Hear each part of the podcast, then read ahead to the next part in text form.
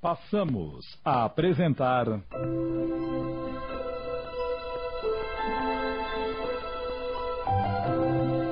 A Família Buscafé, uma minissérie de Antônio Camargo Leme.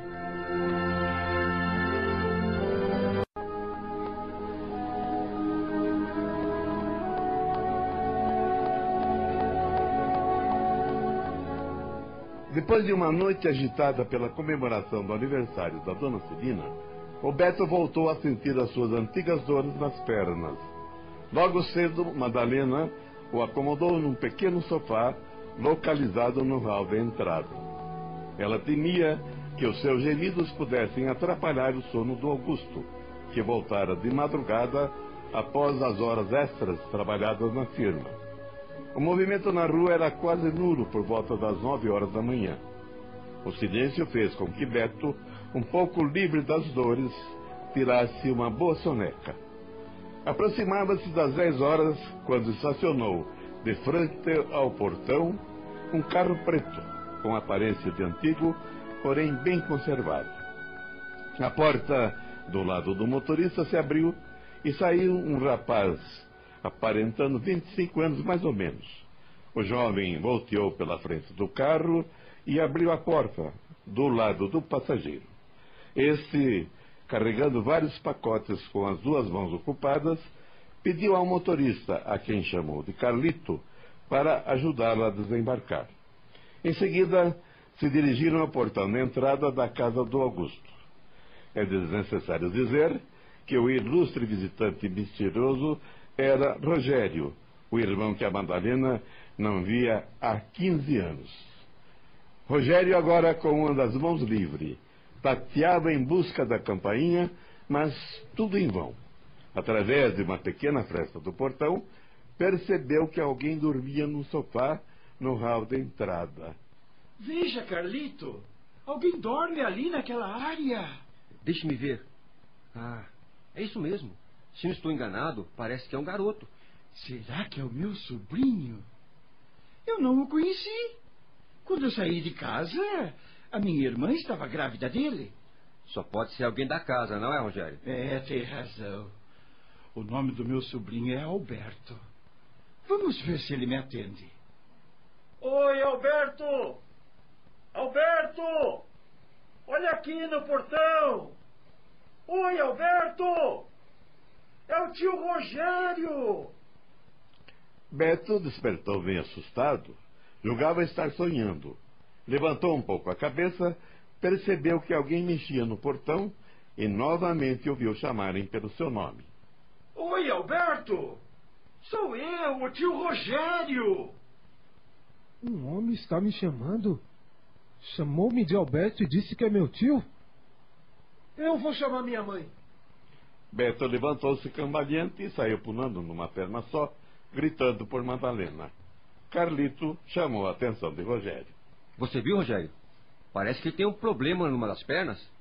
Ele saiu pulando numa perna só? Agora não me resta mais dúvida. Ele é o meu sobrinho mesmo. É aquele problema de nascença que lhe falei. Ah, mas se Deus quiser para o meu sobrinho, esse problema está com seus dias contados. Deus há de permitir que eu consiga um tratamento para ele. Beto entrou saltitando com uma perna só, chamando pela mãe, aguardando que alguém viesse atendê-lo. Eu acho que a sua presença vai causar um impacto nas famílias, ô Rogério. É, certamente que não, Carlito. Foi por essa razão que eu mandei as flores antes. Isso foi para abrir o caminho e preparar os espíritos. Só uma coisa me preocupa. Eu acho que o impacto mais sério nesse caso vai ser com o meu cunhado. É, com esse eu vou precisar de muita diplomacia e, como dizem os entendidos, de muito jogo de cintura, a fim de convencê-lo de que não sou mais o antigo Rogério. Que eu já me curei e que a única ligação que eu tenho com as drogas hoje é o combate.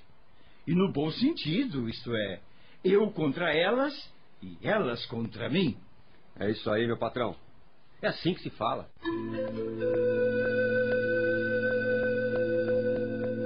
Após ter acalmado o Beto, Através de um relato sucinto, Madalena colocou a ele e a Leninha a par dos problemas vividos pelo tio. Refeitos da surpresa inicial, com exceção do Augusto, que ainda dormia, e do seu Fernando, que, logo após o café, estava cuidando dos jardins, foram todos recepcionados os visitantes. Beto, ainda sentindo um pouco de dor na perna doente, ia apoiado no ombro da mãe. Isabel abriu o portão para a entrada dos recém-chegados. Após cumprimentá-los, os acompanhou até o hall de entrada, onde Madalena e as crianças os aguardavam. Madalena antecipou-se e correu para os braços do irmão.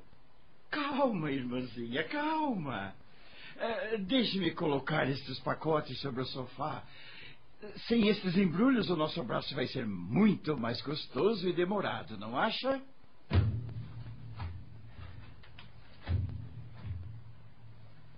Pronto. Agora sim. Venha, minha querida. Quero aquele abraço bem apertado.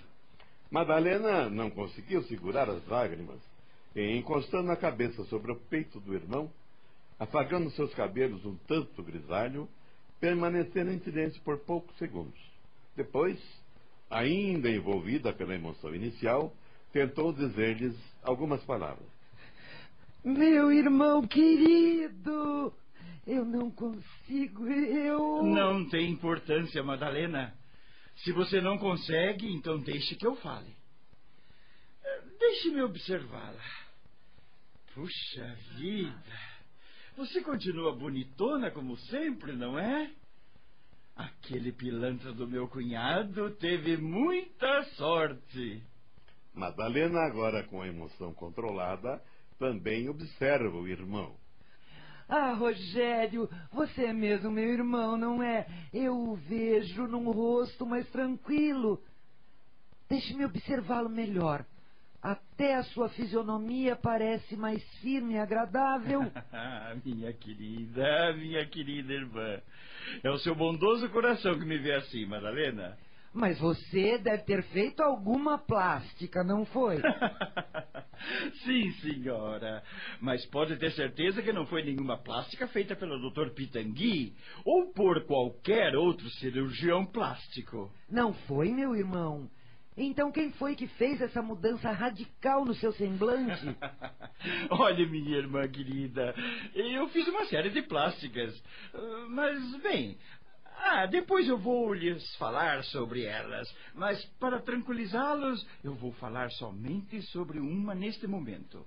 Eu fiz uma plástica no meu espírito. Quero dizer, em mim mesmo. Rogério fez uma pequena pausa.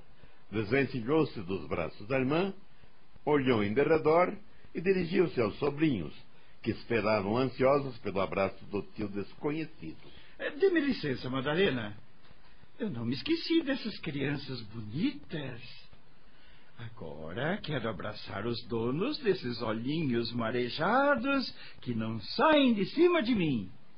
Nós nos envolvemos tanto, meu irmão, que eu me esqueci deles. Vamos às apresentações? Esta é a Leninha, a princesinha dessa casa. Este é o seu tio Rogério, querida, o irmão que a mamãe não pôde curtir muito quando era mais jovem. Venha cá, querida sobrinha. Dá um abraço pro tio Rogério. Agora você vai ter que me engolir, viu? Como diz o famoso técnico de futebol, e para o resto da vida. Então, você é a Leninha? Sim, tio. E por que razão o senhor demorou-se para vir à nossa casa? Ah, minha querida, é uma longa história. E por falar nisso, você gosta de histórias, não gosta? Sim, tio. Eu e o Beto gostamos. Ah, então venham cá. Venham cá. Ali naquele pacote azul tenho livros para vocês dois e com as dedicatórias. Espere um pouco, tio. Como o senhor sabia que eu existia? Até os nossos nomes o senhor já sabe. Minha querida, esse é um segredo meu que depois eu vou lhes contar. Mas agora eu quero abraçar esse garotão. Ele não me viu chegar porque estava dormindo. Quando eu acordei com o meu chamado, ele me ouviu chamando pelo seu nome e assustou-se.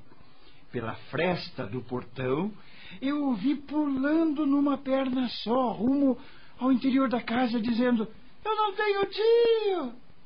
Não é, seu maroto? É sim. Desculpe-me, tio Rogério. Eu estava sonolento quando o senhor me chamou. Fiquei assustado. Ora, meu querido, vamos deixar tudo isso para lá. Desculpe o seu tio e venha me dar aquele abraço bem apertado.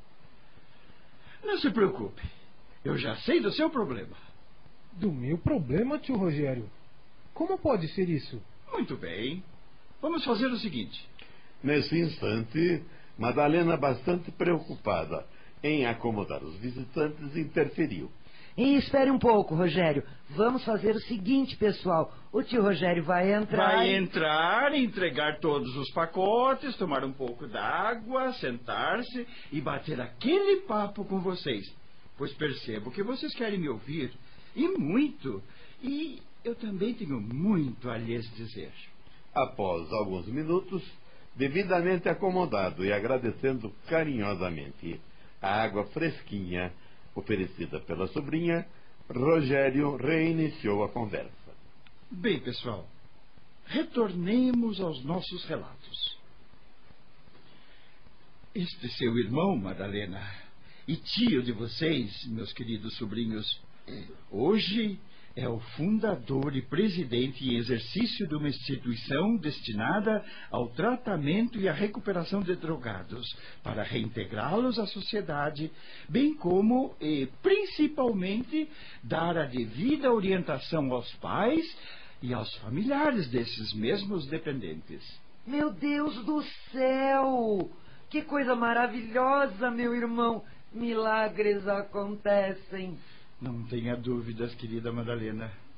Mas continuando, nós temos uma diretoria e vários grupos de trabalho atuando em vários setores da sociedade. Cada grupo de trabalho tem como uma das suas tarefas básicas fazer o levantamento das condições socioeconômicas das pessoas que nos procuram. Responsabilizam-se pelas entrevistas diretas ou indiretas. Estas últimas através de terceiros, para a obtenção dos informes importantes que nos orientam para o encaminhamento dos pacientes, a fim de receberem o tratamento adequado e também na preparação dos pais ou responsáveis para o devido acompanhamento. A nossa instituição chama-se o Doce Lar da Esperança e Retorno. Ela fica lá em Mourão da Serra, Minas Gerais. Que maravilha, meu irmão! É perto de onde morávamos, não é? Sim, perto de onde morávamos, minha irmã. A nossa instituição, meus queridos, como outras instituições similares, tem a sua própria filosofia de trabalho, mas não deixa também de copiar e de aplicar tudo de bom que as outras nos oferecem em benefício dos dependentes das drogas, ou do auxílio que pode ser prestado aos seus familiares para o eficiente combate a esse mal que tanto prejuízo traz à nossa sociedade. Após engolir um pouco d'água que sobrava no copo, perguntou. Será que não estou cansando vocês? Finalmente, Isabel, que desde a chegada do Rogério mantivera-se apenas ouvindo as suas narrativas, resolveu participar da conversa. De jeito nenhum, meu amigo. Por favor, continue. Deixe-me então esclarecer aos meus sobrinhos, porque eu já sei muitas coisas sobre vocês. Apesar de todos esses anos que nos separam, mas antes, porém, eu peço à minha sobrinha para me servir mais um pouco d'água. Está bem, querida? Claro, titio. Aqui está a garrafa. Deixe-me servi-lo.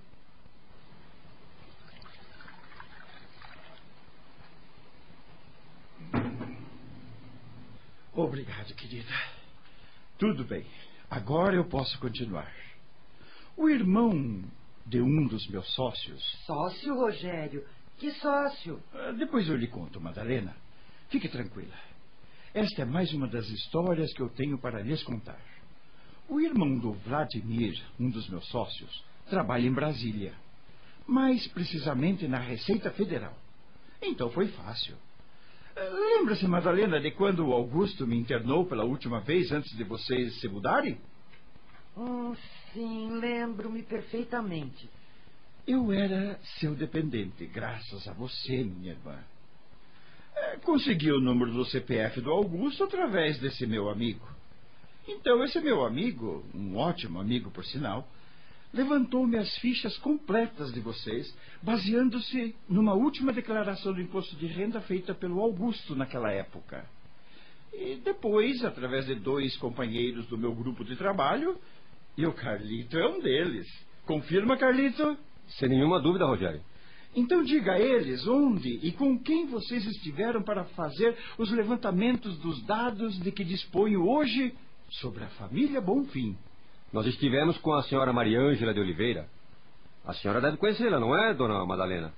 Sim, Carlito. A senhora Mariângela de Oliveira é assistente social da firma onde Augusto trabalha. Perfeitamente explicado, querida irmã. Sabendo onde o Augusto trabalhava, eu pedi a ajuda de uma das nossas assistentes, a dona Melinha, que foi trazida pelo Carlito até aqui. Depois o resto foi bem fácil. A dona Mariângela, conhecendo o nosso propósito de revê-los e ajudá-los, não nos negou nenhum detalhe sobre nós. Perceberam porque o tio Rogério sabe tudo sobre vocês, meus queridos sobrinhos? Isabel mais uma vez se manifestou, debulhando-se em lágrimas. Ah, está difícil de segurar essa emoção, meu amigo. Você foi demais. Querido irmão, está quase impossível segurar as lágrimas como de Isabel. Que maravilhosa intuição você teve. Dê-me então mais um abraço. Mas controle-se, senão eu também vou chorar, pois não sou de ferro. Emoção e alegria expressas através de lágrimas tornaram-se o prato principal daquele colóquio familiar. E para completar o time, curiosas e ansiosas para se inteirarem das novidades, adentraram à sala a Marcela e a Dona Celina. Alguns minutos depois, o Augusto e o seu Fernando passaram a fazer parte do grupo. Novamente uma sessão de apresentações, de abraços e cumprimentos, numa saudação efusiva pouco comum, retornando o ambiente quase que na rotina normal, embora ainda envolto pelo clima de paz e felicidade e pela alegria do reencontro, como na parábola do filho pródigo. Depois de uma troca de olhares interrogativos entre Augusto e Rogério, este, percebendo que os familiares estavam devidamente acomodados e com os olhos em sua pessoa, pediu-lhes licença e reiniciou, calmo como sempre, as suas narrativas após uma limpeza na garganta. Vamos ao nosso bate-papo, meus queridos. É claro que o propósito desta minha visita não se encerra com este alegre e feliz reencontro programado para hoje. Certamente que, para os meus parentes e amigos, este meu retorno tornou-se um evento inesperado. Uma grande surpresa. Mas para mim, que até então, como sempre vivi com os parentes espirituais, e somente com estes, pois os meus consanguíneos não os conheci. Nesse instante, Madalena interferiu mais uma vez. Pessoal, o Rogério e o Carlito devem estar cansados e com fome. Vamos fazer uma pausa para tomarmos um lanche e depois retornaremos. Marcela conseguiu levar o pessoal para sua casa, pois havia sobrado muito dos comes e bebes da noite anterior. O papo continuava animado e tranquilo, como se a festa não tivesse sido interrompida. Rogério, agora mais descansado e alimentado, aguardava a presença de todos para continuar a conversa quando a Marcela o interpelou. Sabe que você deu alguns sustos a gente, seu Rogério? Eu soube sim, Marcela. A Madalena contou-me o ocorrido. Eu peço-lhe desculpas, mas juro que não foi essa a minha intenção, ou seja, assustá-los. Quando eu estive aqui rondando a casa, era apenas para conferir o endereço e preparar-lhes a surpresa de hoje. Mas agora está tudo bem, não é? Eu estou muito feliz por você e pela Madalena. Acho que você pode reiniciar a sua conversa, pois já estão todos devidamente acomodados. Bem, dona Marcela, é exatamente o que eu vou fazer agora. Como você bem disse, mais descansado e alimentado. Devo esclarecer algumas coisas, especialmente para o meu cunhado, a quem muito devo, e ele sabe disso. Sou de paz e vim pela paz. Você, Augusto, e você, Madalena, receba os meus agradecimentos por tudo de bom que me fizeram. Se vocês tivessem apenas me tolerado e permitido apenas uma convivência pacífica entre nós, sem nada exigirem de mim, acredito que eu não seria o que sou hoje. Enquanto eu estava com vocês, tinha garantida a minha subsistência. Mas e daí? Isso para mim não era o suficiente. Porém, quando vocês começaram a aplicar a técnica do amor exigente, que é a base da terapia aplicada pela Associação Promocional Oração e Trabalho, uma casa de saúde da cidade de Campinas, vocês devem estar lembrados. A minha reação não foi a que esperavam. O amor exigente é aquele que doa, mas exige retorno. Exige uma resposta positiva. E o que aconteceu? Hum, simplesmente não lhes dei o retorno esperado. Então vocês me internaram. E é claro que eu não gostei. Mas vocês fizeram o correto. Fizeram aquilo que deviam fazer, o que puderam fazer naquela ocasião. Mais uma vez a Madalena pediu uma pausa ao Rogério para um descanso da sua garganta, mas ele recusou e decidiu continuar. Ah, ah, nada disso, minha irmã. Eu não quero perder o embalo. Na casa de saúde onde estive internado, conheci um dependente como eu, cujo pai era muito mais exigente que vocês, mas também não tinha obtido o êxito desejado. Rogério pede licença engole mais um bocado d'água e continua. Alguma coisa muito forte me atraía naquele farrapo de gente como eu. Tornamos-nos amigos. Era uma amizade súbita, profunda, que parecia nos ter fundido numa só pessoa, somando nossos sonhos, nossos temores, nossas dúvidas, nossas necessidades de convívio com uma família. Essa amizade nos proporcionou uma força extra que nos animava e nos impulsionava para fora do poço.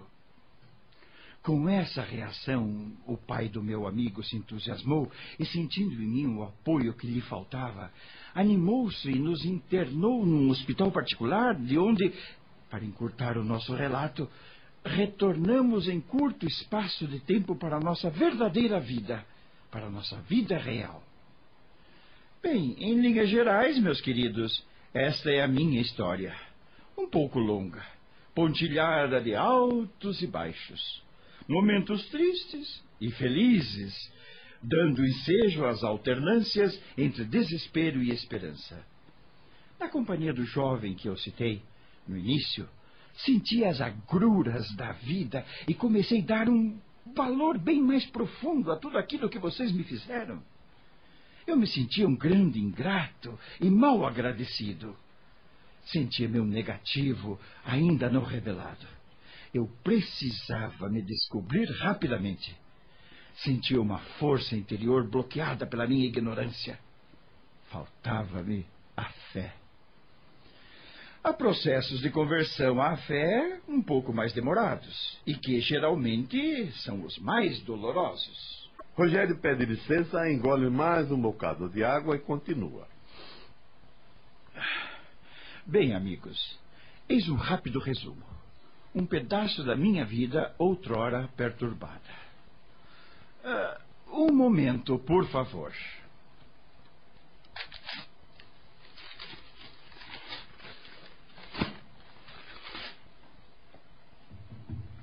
Aqui está o meu livro recentemente lançado. Ele dará a vocês com riqueza de detalhe toda a minha vida até o presente momento. Estou colocando neste exemplar a minha dedicatória para a família Bonfim. Por favor, senhor Augusto, meu querido cunhado, este exemplar é seu.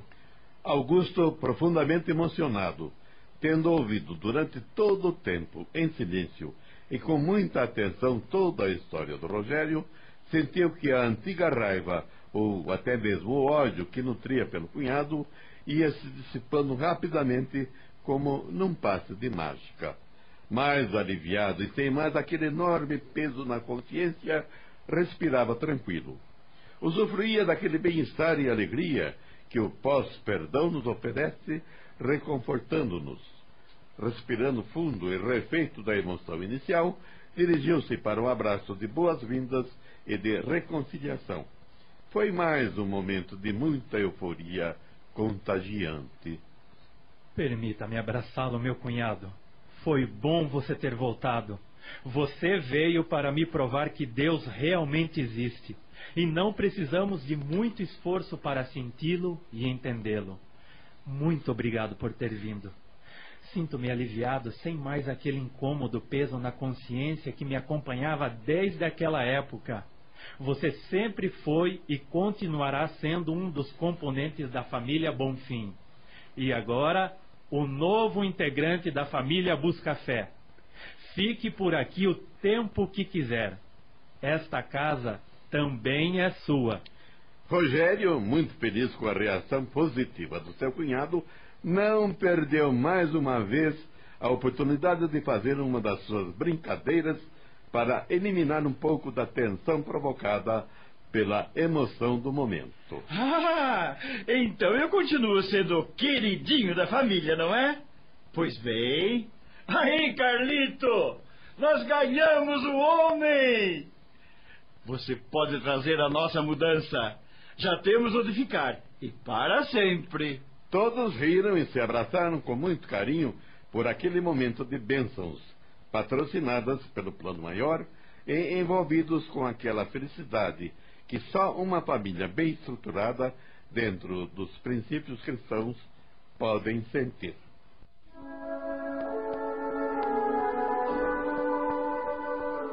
Após uma semana do retorno do Rogério, que fora alvo de uma recepção digna de um filho pródigo, reencontrando seus familiares, a rotina da família Buscafé voltava ao normal durante o dia.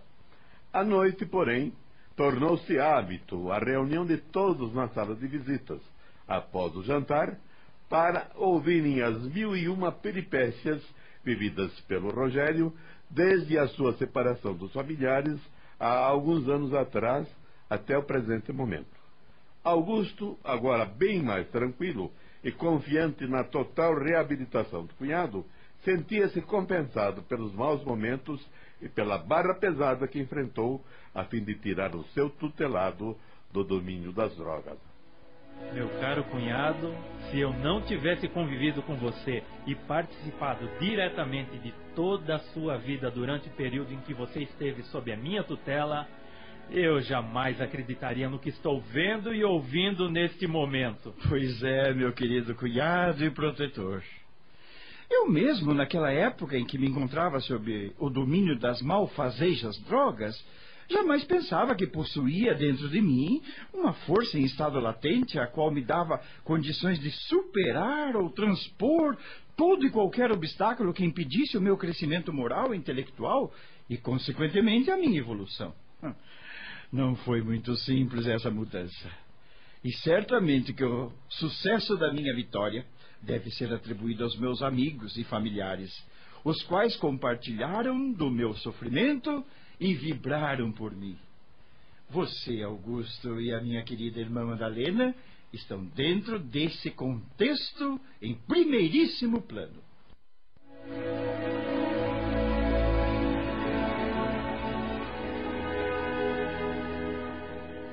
Augusto alegrava-se cada vez que a narrativa do cunhado e antigo protegido retratava uma etapa vencida e mais uma vitória alcançada por ele.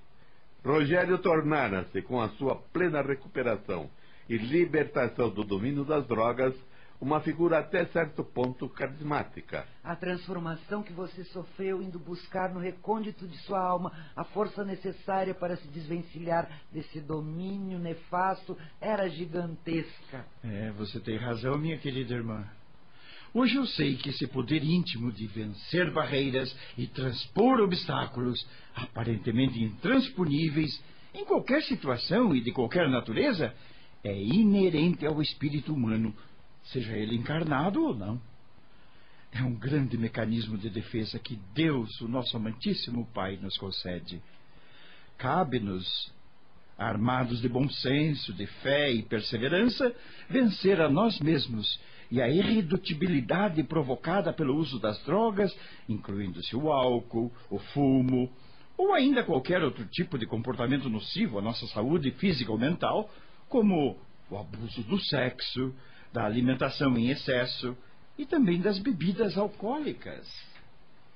Insistimos que esse poder de defesa todos nós o temos, em maior ou em menor escala, dependendo certamente do grau evolutivo de cada um e da persistência com que oramos e vigiamos, para não cairmos nessas tentações, como sempre nos recomendava Jesus em qualquer situação de perigo.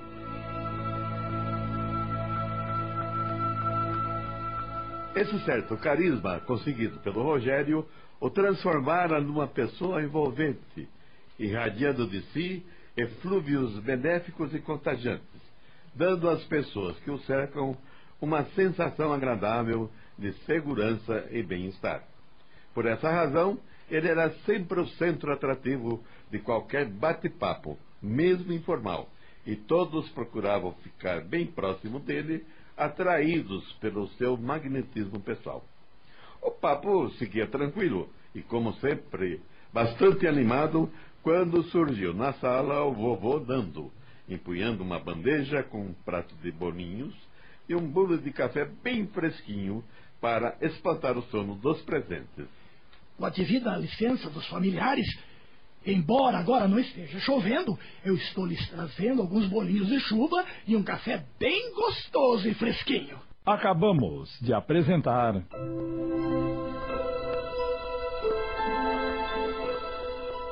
A Família Buscafé, uma minissérie de Antônio Camargo Leme.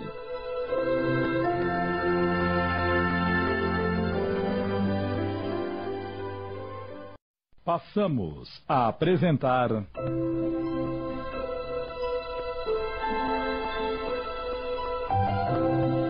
A Família Buscafé, uma minissérie de Antônio Camargo Leme.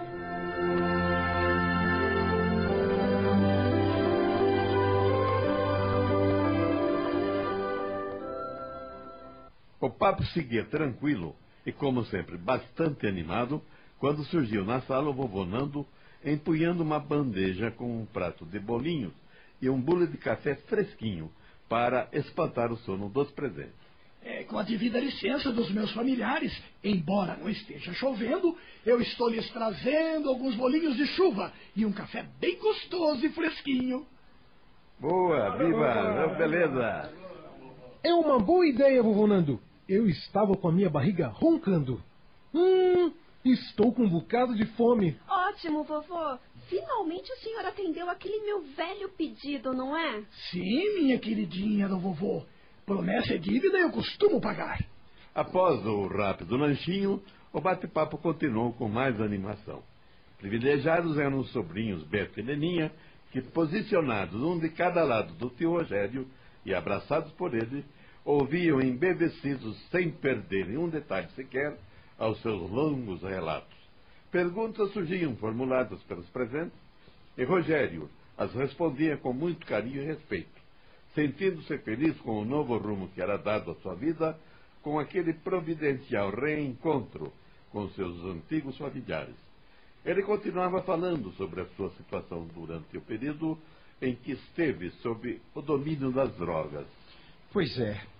Eu lhes falava daqueles constantes momentos de aflição e do pouco convívio que eu tinha com as outras pessoas, excetuando-se os drogados como eu, e ninguém mais além do que os médicos, dos enfermeiros e dos psicólogos que nos atendiam. Eu sentia muito a ausência dos meus familiares. Antes de iniciar o tratamento, os poucos momentos de lucidez que me permitiam uma rápida reflexão sobre as aparentes euforias provocadas pela ação das drogas em meu organismo e na minha mente, durante curto espaço de tempo, ensejavam-me às vezes um desejo intenso de me desvencilhar dessa dependência que minavam as minhas energias e me transformavam num farrapo humano. Acreditem, a barra era muito pesada, mas certamente que havia uma força exterior nos protegendo. Ah, mas e ao mesmo tempo eu tinha ímpetos em me lançar com maior sofreguidão nesse triste e cruel mundo das fantasias, pensando talvez que através de um mergulho profundo e sem retorno eu viesse ficar livre, de vez por todas, dessa sensação de estar vivendo fora dos efeitos das drogas, porém dentro de um verdadeiro inferno, pior do que o inferno de Dantes. Eu estou me referindo àquela sensação de medo, insegurança e desequilíbrio emocional que, após ter passado o efeito das drogas, envolvem os seus dependentes. A ansiedade e o desespero nos dominavam à medida que os efeitos das substâncias ingeridas ou aplicadas desapareciam, embora temporariamente.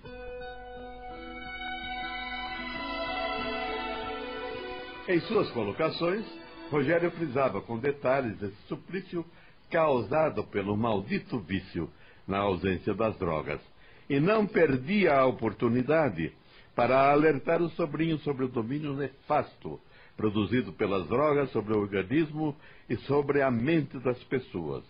E mais ainda, o que era pior, a influência perniciosa dos traficantes para arregimentar suas vítimas, seus futuros clientes, sem se importarem com a faixa etária das mesmas, tendo como alvos diretos e garantidos as crianças indefesas e os jovens desavisados para a satisfação de seus interesses escusos.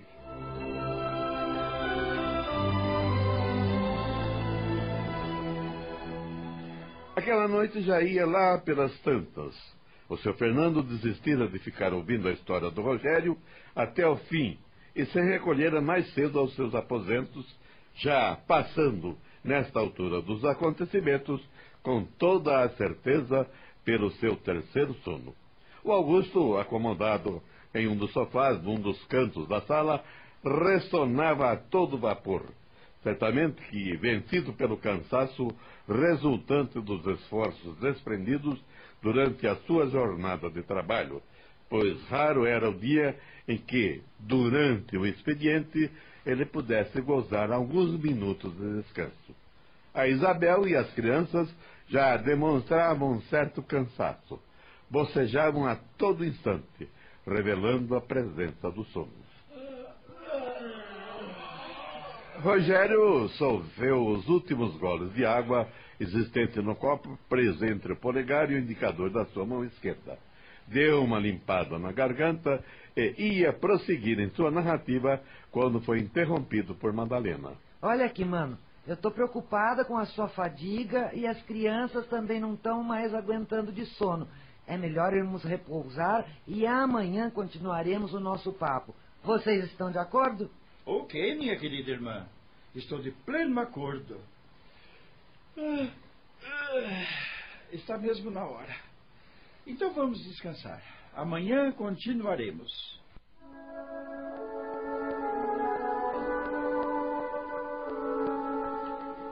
Na manhã seguinte, como de hábito, seu Fernando preparava o café.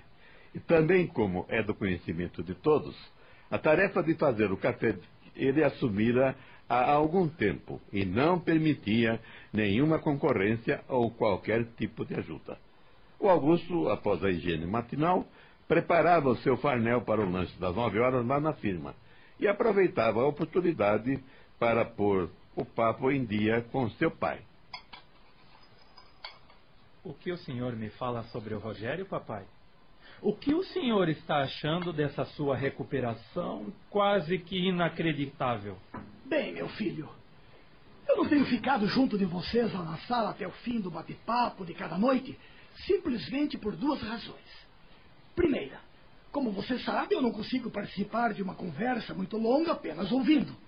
E como você também já percebeu, o Rogério tem o dom da palavra. Ele, com as suas colocações bastante simples, mas objetivas, consegue envolver a todos nós de tal maneira que não só eu, mas os outros também não se atrevem a interrompê-lo a não ser em raríssimas ocasiões. A segunda razão, você também já sabe. Mal consigo assistir ao Jornal das 20 Horas e o sono já começa a me dar rasteira. Mas, particularmente, eu acho que, sendo vontade de Deus, nada é impossível nesse mundo. E graças a esse nosso bondoso Deus, o Rogério hoje é um novo homem, digno de todo o nosso respeito e admiração. Pois é, meu velho. Também tenho procurado ouvir as suas histórias até o ponto de parada de cada noite, mas acredito que não chego nem até a metade do seu relato.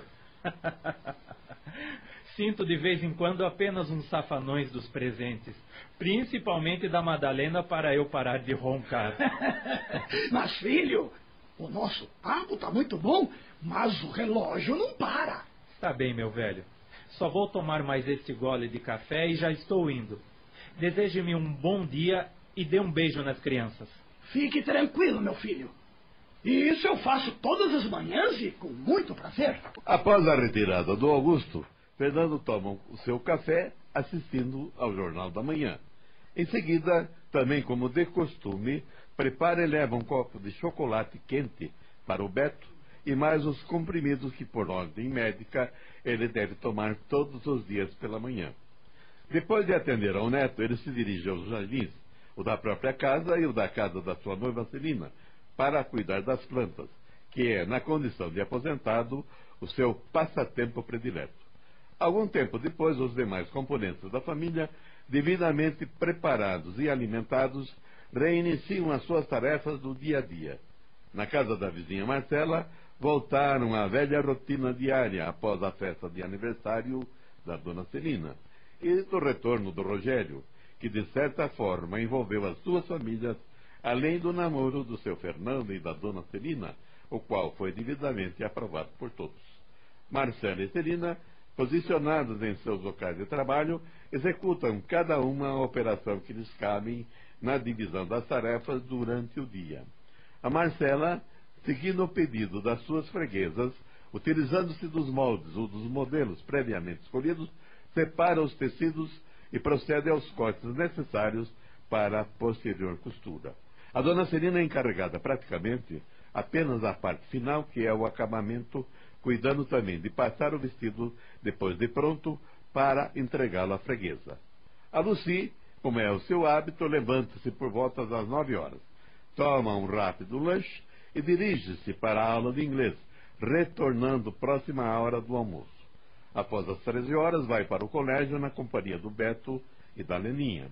Mas, contrariando a nossa predição, hoje ela levantou-se um pouco mais cedo do costumeiro hábito e, devidamente pronta, dirigiu-se à sala de costura para desejar um bom dia à mamãe e à vovó Celina. Ambas, ao vê-la, ficaram admiradas. Que cara é essa, Lucy? Parece-me que você não dormiu bem esta noite. que conversa é essa, dona Marcela? Claro que eu dormi bem. E por sinal, eu dormi muito bem. Além de ter dormido muito bem e estar com uma aparência muito boa, Marcela, ela não está conseguindo disfarçar um risinho malicioso no canto dos lábios. Não é, querida? Que história é essa, mamãe? A senhora pode nos explicar? Vovó! O que levou a senhora a achar que eu tô com um risinho malicioso no canto dos lábios? Ah, será que aquele seu velho dom de premonição que tá agindo novamente logo pela manhã? Não se aborreça, querida. Não tenho dom de premonição e não sou nenhuma divinona. Mas sei que você levantou-se mais cedo hoje. E também sei por que está portando esse sorrisinho malicioso nos seus lábios. Diga logo, mamãe. Por que a Lucia acordou mais cedo hoje? E qual é a razão do sorriso que tanto vocês falam? Bem, minha neta, você quer que eu conte ou você mesma conta, Lucy? Está bem, vovó. Fique tranquila. Pode deixar que eu mesma vou contar tudo. Sabe, mamãe, o vovô Nando hoje resolveu vir mais cedo cuidar do nosso jardim. Mas eu não sei se foi coincidência ou não, uma senhora que, pelo que nos conta, é a namorada dele, passava exatamente naquele instante embaixo da janela do meu quarto e eles resolveram dar uma namoradinha, sabe? Lucy, que modos são esses de falar da sua avó? Mas eu não estou falando nada demais, mamãe. Não é, vovó? De forma alguma, minha neta. Continue. Mas então, eu não sei por que toda essa falação e por que você levantou mais cedo hoje. Pois é, vovó. Não tem jeito mesmo. Eu vou ter que contar toda a verdade. Fique à vontade, querida. Conte tudo o que realmente aconteceu. Não se acanhe. Está bem?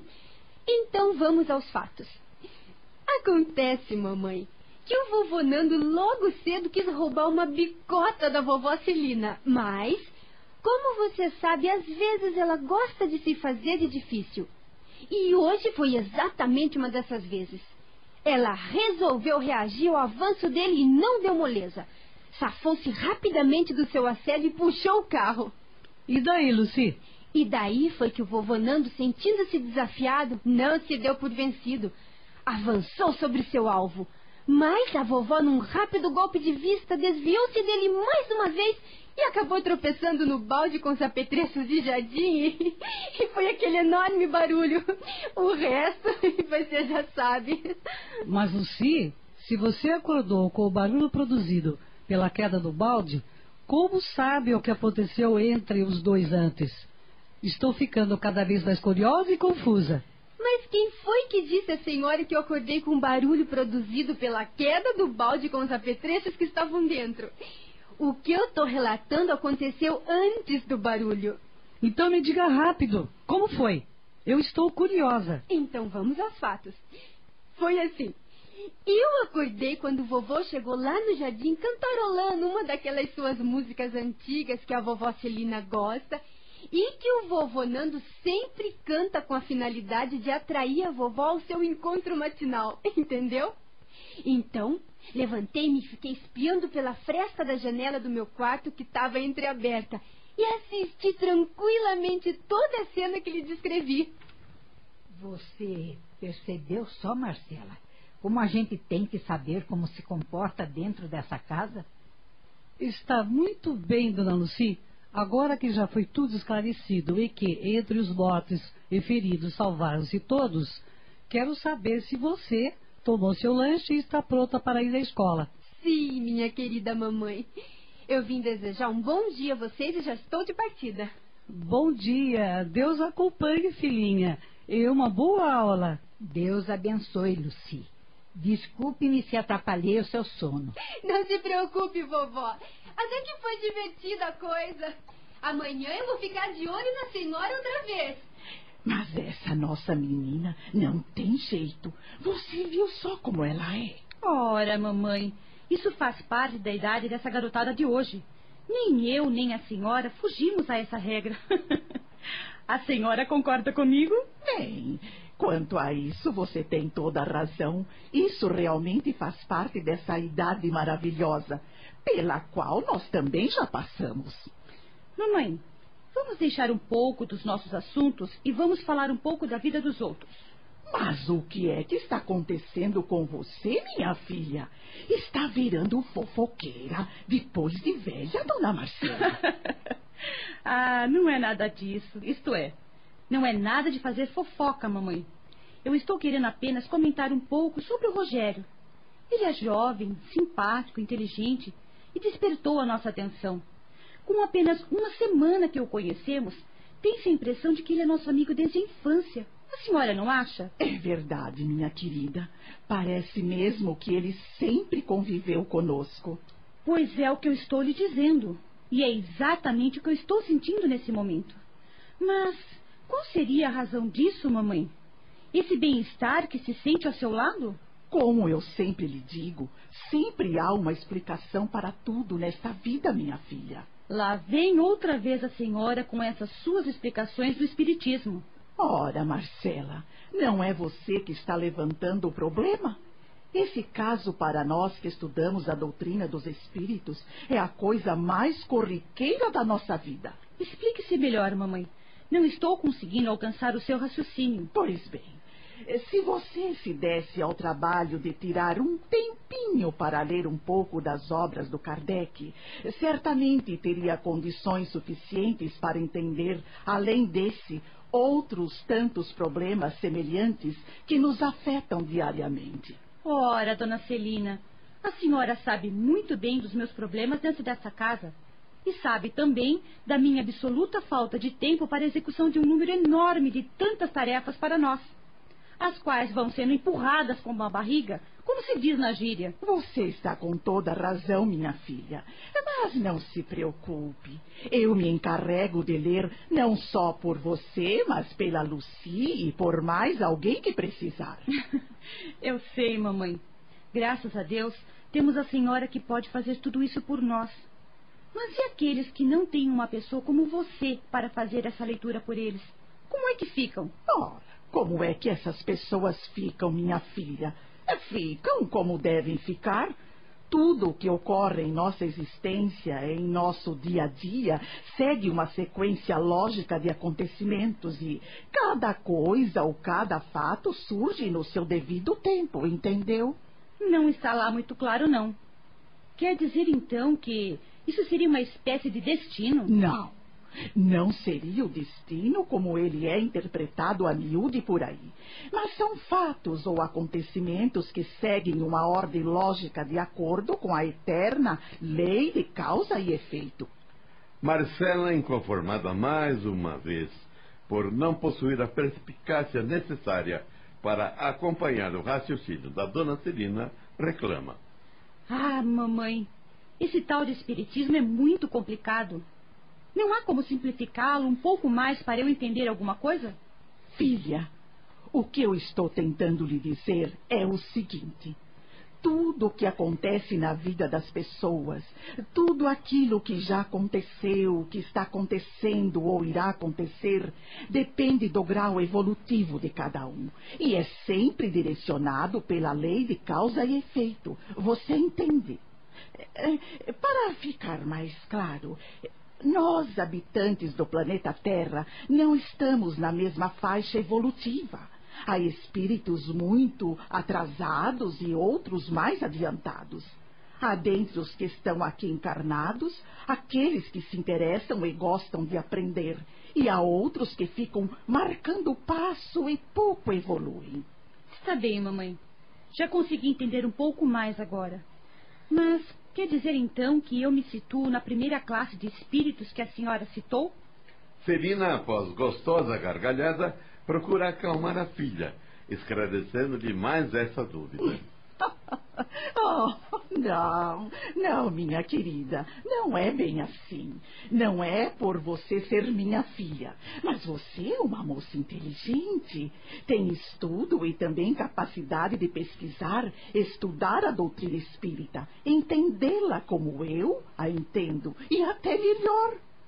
Tudo depende de alguma motivação ou mesmo de alguma necessidade. Bem, isso eu já ouvi dizer. Talvez foi a senhora mesma que me disse uma certa vez. Os que procuram o espiritismo vão pelo amor ou pela dor, correto? Pois é, mais ou menos assim, minha filha.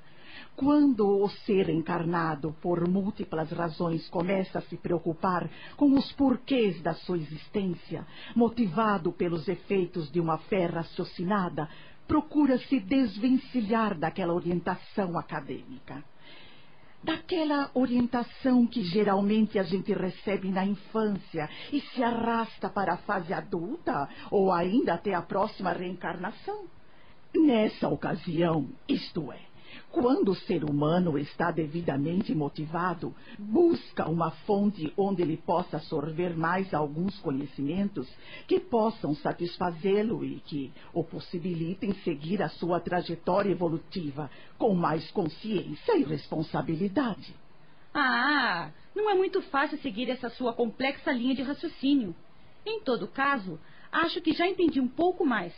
O que a senhora está querendo me dizer é o seguinte. A pessoa, quando procura a doutrina espírita, ou ela está muito preocupada por não encontrar nas outras religiões ou filosofias religiosas respostas satisfatórias aos porquês da vida, ou então ela está sendo direcionada pela fé raciocinada. Como a senhora diz, e vai direto à fonte de confiança, que no caso é o Espiritismo. Seria isso? Você percebeu que não é tão difícil seguir a minha linha de raciocínio. É isso mesmo, minha filha. É exatamente como você acabou de concluir.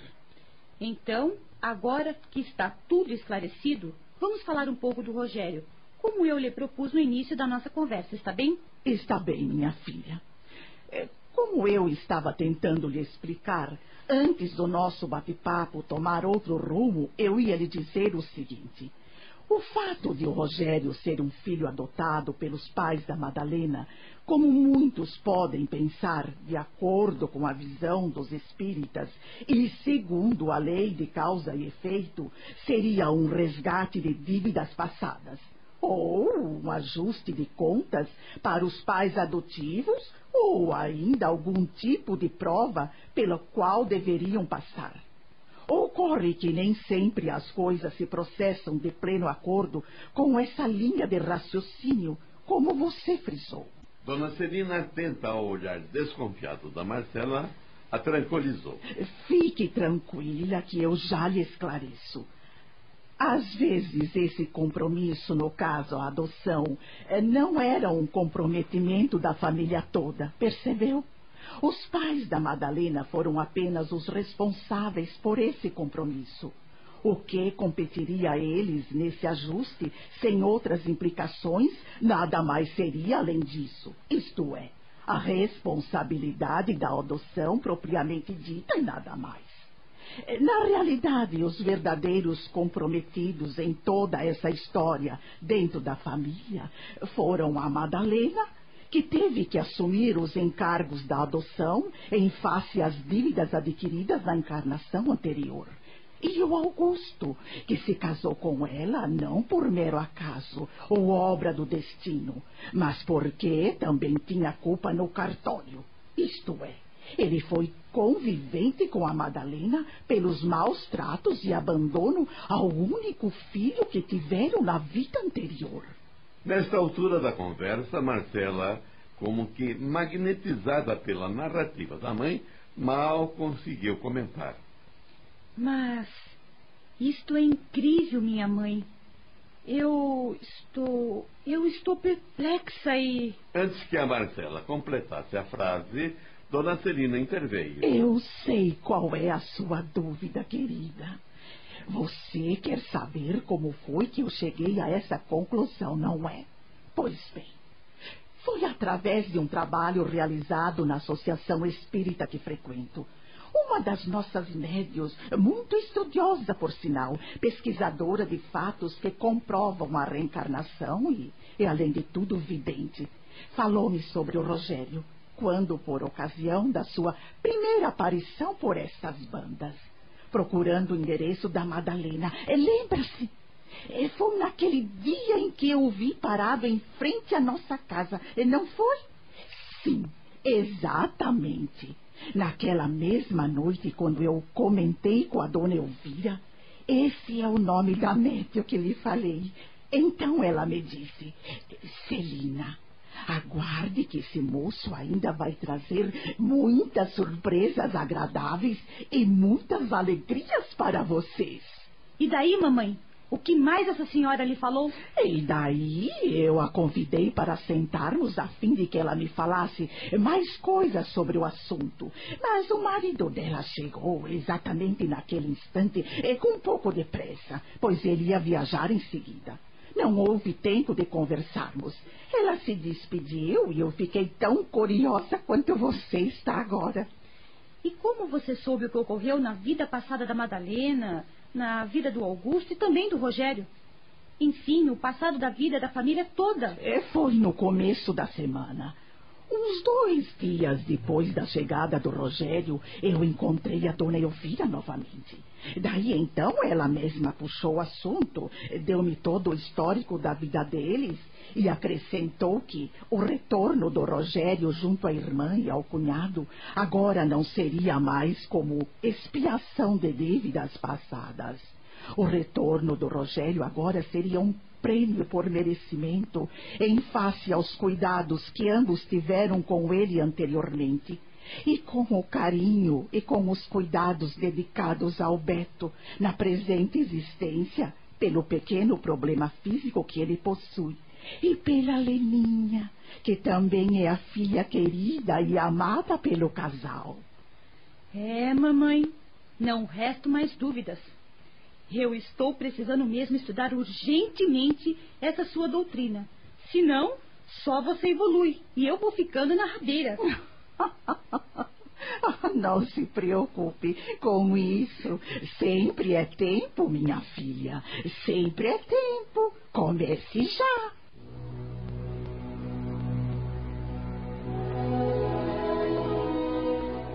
Eram completados três meses após a chegada de Rogério.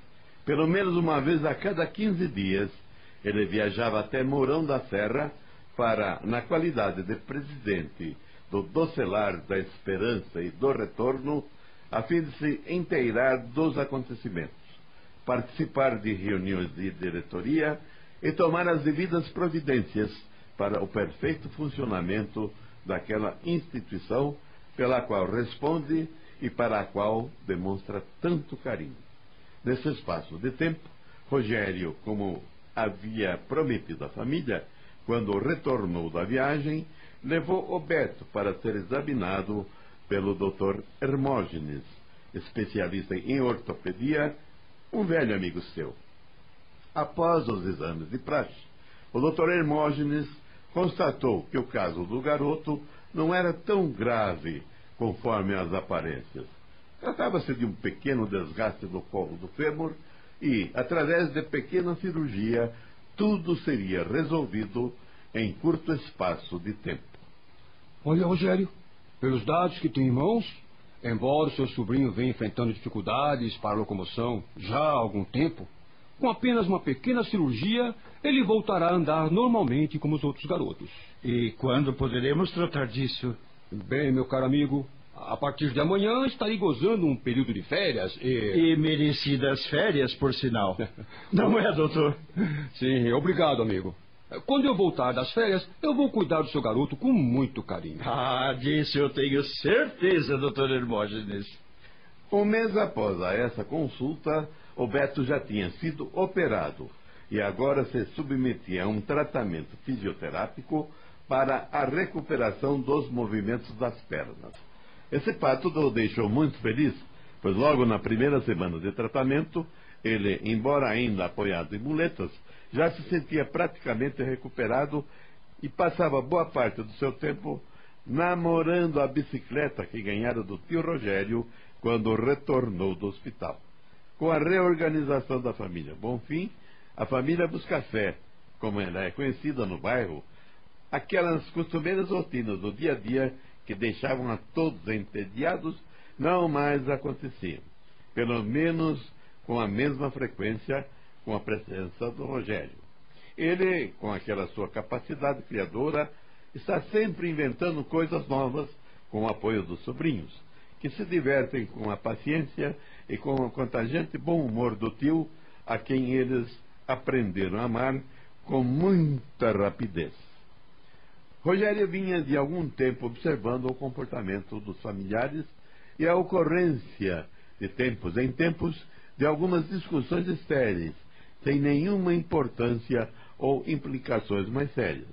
Às vezes, pela teimosia de uns, outras vezes pela incompreensão de outros, ou ainda pela falta de bom senso geral.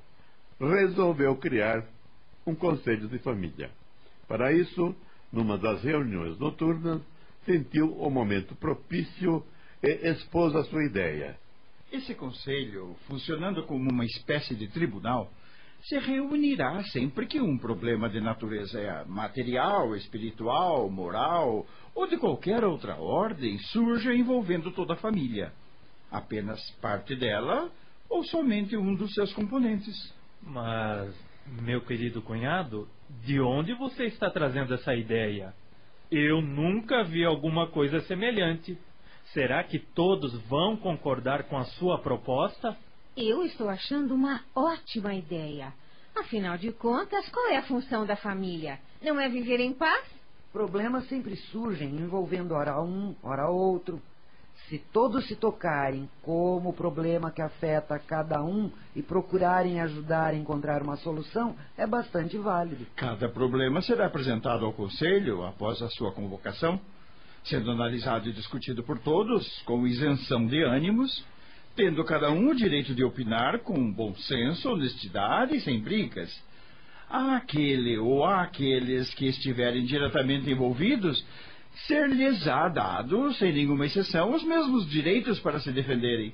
Concluídos os debates e aprovado o veredicto, com o consenso unânime, o responsável ou os responsáveis devem cumprir imediatamente a sentença proferida pelo Conselho em caráter de correção e não de punição, mas sempre com um efetivo acompanhamento e orientação dos demais conselheiros. Correto? Desnecessário se torna dizer que o Conselho de Família que foi proposto pelo Rogério e aprovado por todos, sem nenhuma restrição, já está sendo copiado pelos vizinhos da família Buscafé.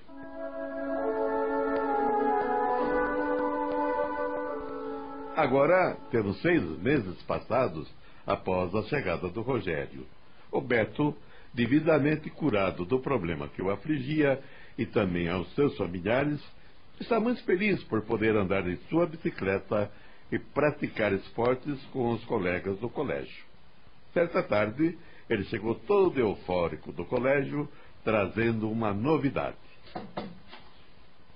Oi, mãe! Beijo, beijo, beijo! Oi, filhote! Meu Deus do céu, mas que euforia é essa? Posso saber? Está tudo bem com você? Tudo, tudo, mãe! Hoje eu estou muito feliz, sabe, minha querida? E qual é o motivo de sua felicidade? Eu posso saber? Mas é claro que pode. O nosso professor de educação física programou para o sábado um passeio ciclista para a minha classe. Mas, Beto, você ainda não está totalmente recuperado da cirurgia, meu filho. Você precisa. Fique tranquila, dona Badalena. O tio Rogério já conversou com o doutor Hermógenes e ele garantiu que não haverá nenhum problema e que esse passeio será bastante útil para a minha recuperação e servirá para o fortalecimento dos meus músculos das minhas pernas. Bem, meu filho, sendo assim, eu não vejo nenhum problema. Certamente que o professor irá acompanhá-los, né? Fique sossegada, ele será o nosso guia.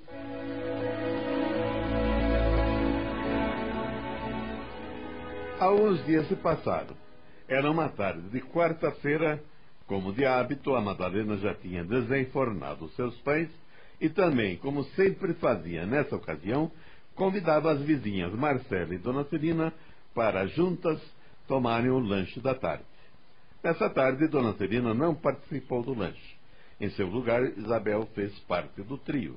Em ocasiões como essa, surgiam assuntos corriqueiros que eram comentados durante o lanche e também outros mais importantes, conforme os ensejos no momento. Porém, Nessa tarde, algo de maior importância encabeçava a pauta dos comentários. Tratava-se do casamento da dona Celina com o seu Fernando, o qual deverá acontecer em breve e cujos preparativos estão bem adiantados de ambas as partes. Mas, como tudo na presente vida está um bocado longe da perfeição, apareceram alguns senões que estavam deixando preocupados não só os noivos, como também seus familiares. Madalena inicia a conversa. Bem, minhas amigas, aproveitando a ausência da dona Celina, a primeira questão em que devemos pensar será a seguinte: devemos ou não fazer uma festa para os dois pombinhos apaixonados? Afinal de contas, a nossa situação financeira não é de fazer inveja a ninguém, mas também não nos encontramos lá no extremo estado de penúria. Que dizem? Bem, isso é verdade. Mas a mamãe tem umas boas economias. E eu acho que o seu Fernando não é um homem gastador. Portanto. Que nada, pessoal. Seja lá como for, casamento sem festa não dá pé. Se for preciso, nós faremos uma vaquinha e botamos para quebrar. Esse assunto estava ainda sendo estudado por todos os envolvidos. E como havia um tempo razoável disponível para outras decisões, o mesmo foi relegado a um plano secundário. A questão é seguinte, e agora em caráter de prioridade, estava envolvendo a todos, direta ou indiretamente ligados aos noivos. A dúvida era sobre a decisão que deveriam tomar para atender aos convencionalismos da sociedade como um todo, ou de algumas facções religiosas de per si. Como é fácil deduzir-se do exposto, a dúvida que perdura é a seguinte, comenta Marcela. Casar ou não casar na Igreja Católica? Ou no templo que abrigue outra filosofia religiosa, quando os noivos não são partidários da mesma crença? Eis aí a questão. Bem, minhas amigas, na presente situação, a dona Celina está devidamente integrada de algum tempo na filosofia espírita. Acredito que ela não cogitou e nem cogita em momento algum em se vestir de noiva, seja pelo fato de estar viúva ou pela cor, modelo de vestido que deve ser usado pelas senhoras da sua idade nessas ocasiões, ou ainda apenas para atender aos convencionalismos vigentes. Você tem toda a razão, Madalena. Para minha mãe, tudo isso é coisa secundária. Portanto, não devemos nos preocupar com esse assunto. Agora, falando em nome do meu pai, o senhor Fernando, como muita gente, não teve uma formação religiosa de berço. Era um inveterado namorador. Durante vários anos em sua juventude, tinha certa preferência e procurava pelas jovens de cabelos compridos, de saias longas, muitas vezes estereotipadas pelos costumes de algumas crenças. Foi sempre fiel às suas eleitas e sempre seguia a religião das mesmas até uma posterior substituição. Isto é, das suas antigas namoradas. Por essa razão, frequentou dezenas de templos evangélicos diferentes, obrigando-se até a estudar a Bíblia por imposição de alguns exegetas mais inflamados, pais de algumas de suas antigas namoradas, portadores da fé cega e, por consequência, também fanatizados pelo estudo bíblico. Embora ainda frequentasse as antigas igrejas pelas amizades que fizera no passado, ele não se prendia a religião alguma. Ah, mas agora ele está mudado. Pouco a pouco, seu Fernando vem sendo doutrinado pela sua noiva Celina a cujo poder de persuasão não consegue oferecer quase nenhuma resistência. Dessa forma, Dona Celina consegue levá-lo a muitas reuniões dentro das associações espíritas que frequenta, participar de atividades variadas, como tarefeiro e principalmente assistir palestras.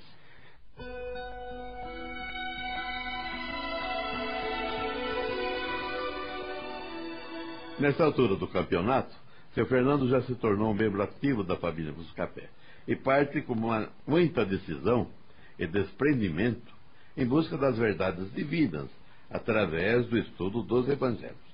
No presente momento, ele tem uma boa noção dos porquês da nossa existência e quanto tempo perdera até então por não ter tido a sorte de nascer em berço espírita. Em consequência também de não ter sido orientado de maneira conveniente desde pequeno dentro da filosofia da doutrina consoladora, ou mesmo de alguma outra que lhe desse o respaldo necessário para uma vida cristã bem equilibrada dentro das diretrizes deixadas por Jesus Cristo através dos seus evangelhos. Isso, porém, não o deixou abalado. Pelo contrário, serviu-lhe de um bom estímulo para partir à busca de novos conhecimentos e informações através das obras básicas do Allan Kardec. Na medida do possível, Sr. Fernando tentava recuperar o tempo que não fora utilizado para esse fim. O papo seguia animado quando Dona Celina surgiu para não perder o hábito participar do costumeiro encontro nas tardes de quarta-feira. Por acaso sobrou um pedaço de pão caseiro para mim? Ai, a senhora chegou uma boa hora, dona Celina. Por acaso falavam mal de mim? Ai, de jeito nenhum, minha querida. Falávamos do seu casamento. E apesar de esgotarmos praticamente todos os argumentos prós e contras sobre o casamento religioso, eu insistia com a Madalena e a Marcela que a única interessada em tudo isso é a senhora e que devemos ouvi-la e respeitar a sua opinião. Queremos saber da senhora, dentro da sua ótica espírita, qual a sua opinião. Existe alguma forma de selar espiritualmente esse casamento tão esperado por todos? Dona Celina, com a sua costumeira calma nessas ocasiões, onde buscava sempre respostas simples e convincentes aos seus interlocutores, responde-lhe com carinho. Minha querida amiga e futura enteada, espiritualmente, eu e o meu querido noivo Fernando, seu ilustre e bem-amado pai, já estamos unidos.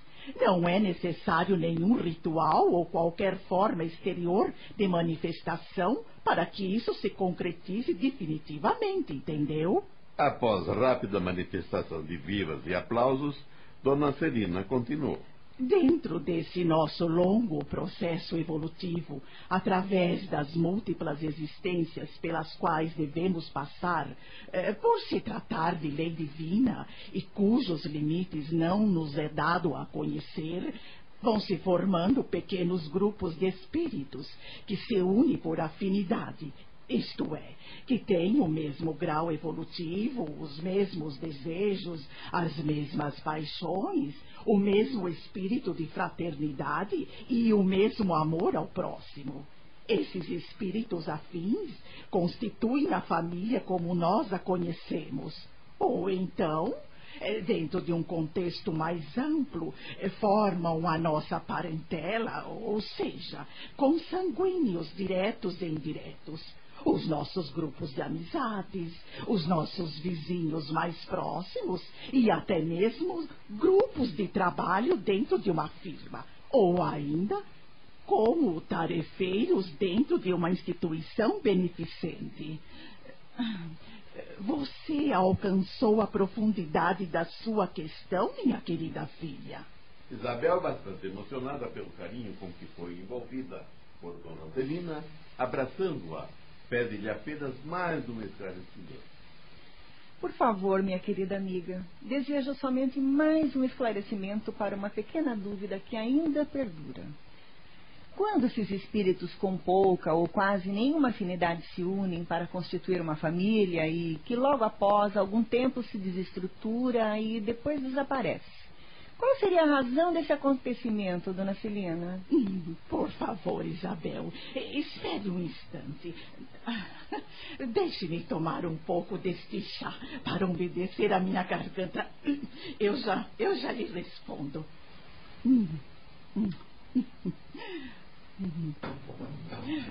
Ora, minha querida, respondendo à sua pergunta.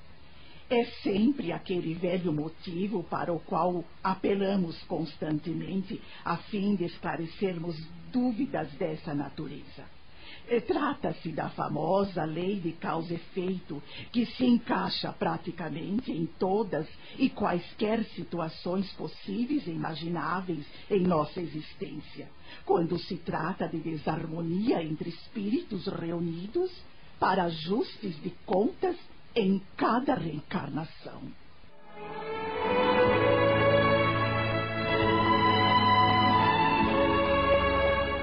O assunto desenvolvido nesta novela apresenta um quadro muito semelhante com milhares de outras famílias pelo mundo afora e que precisa desenvolver em cada ser humano a sensibilidade que o Evangelho tem como propósito básico. Compreender as limitações espirituais dos encarnados e desencarnados o que significa perdoá-las, pois sem esse sentimento maior os problemas não terminarão. Na prática do cotidiano, a experiência dos espíritas chega ao Evangelho no lar, que reunindo a família uma vez por semana em horário previamente determinado, possibilita a repetição dos conceitos básicos que irá permanecer na consciência profunda das mentes dos participantes. Nada pode ser imposto aos seres humanos, mas é necessário o contato contínuo com as verdades maiores para que a criatura não se perca na rotina da vida encarnada. Esse é o assunto para contínua reflexão. Passamos a apresentar.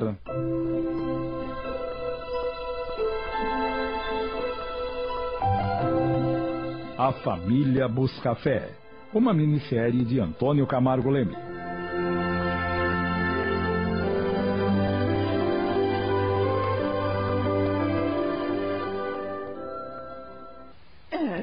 Favor, Isabel, espere um instante. Deixe-me tomar um pouco deste chá para umedecer a, a minha garganta. E eu já lhe respondo. Hum. Ora, minha querida, respondendo à sua pergunta, é sempre aquele velho motivo para o qual apelamos constantemente, a fim de esclarecermos dúvidas dessa natureza. Trata-se da famosa lei de causa e efeito, que se encaixa praticamente em todas e quaisquer situações possíveis e imagináveis em nossa existência, quando se trata de desarmonia entre espíritos reunidos para ajustes de contas em cada reencarnação.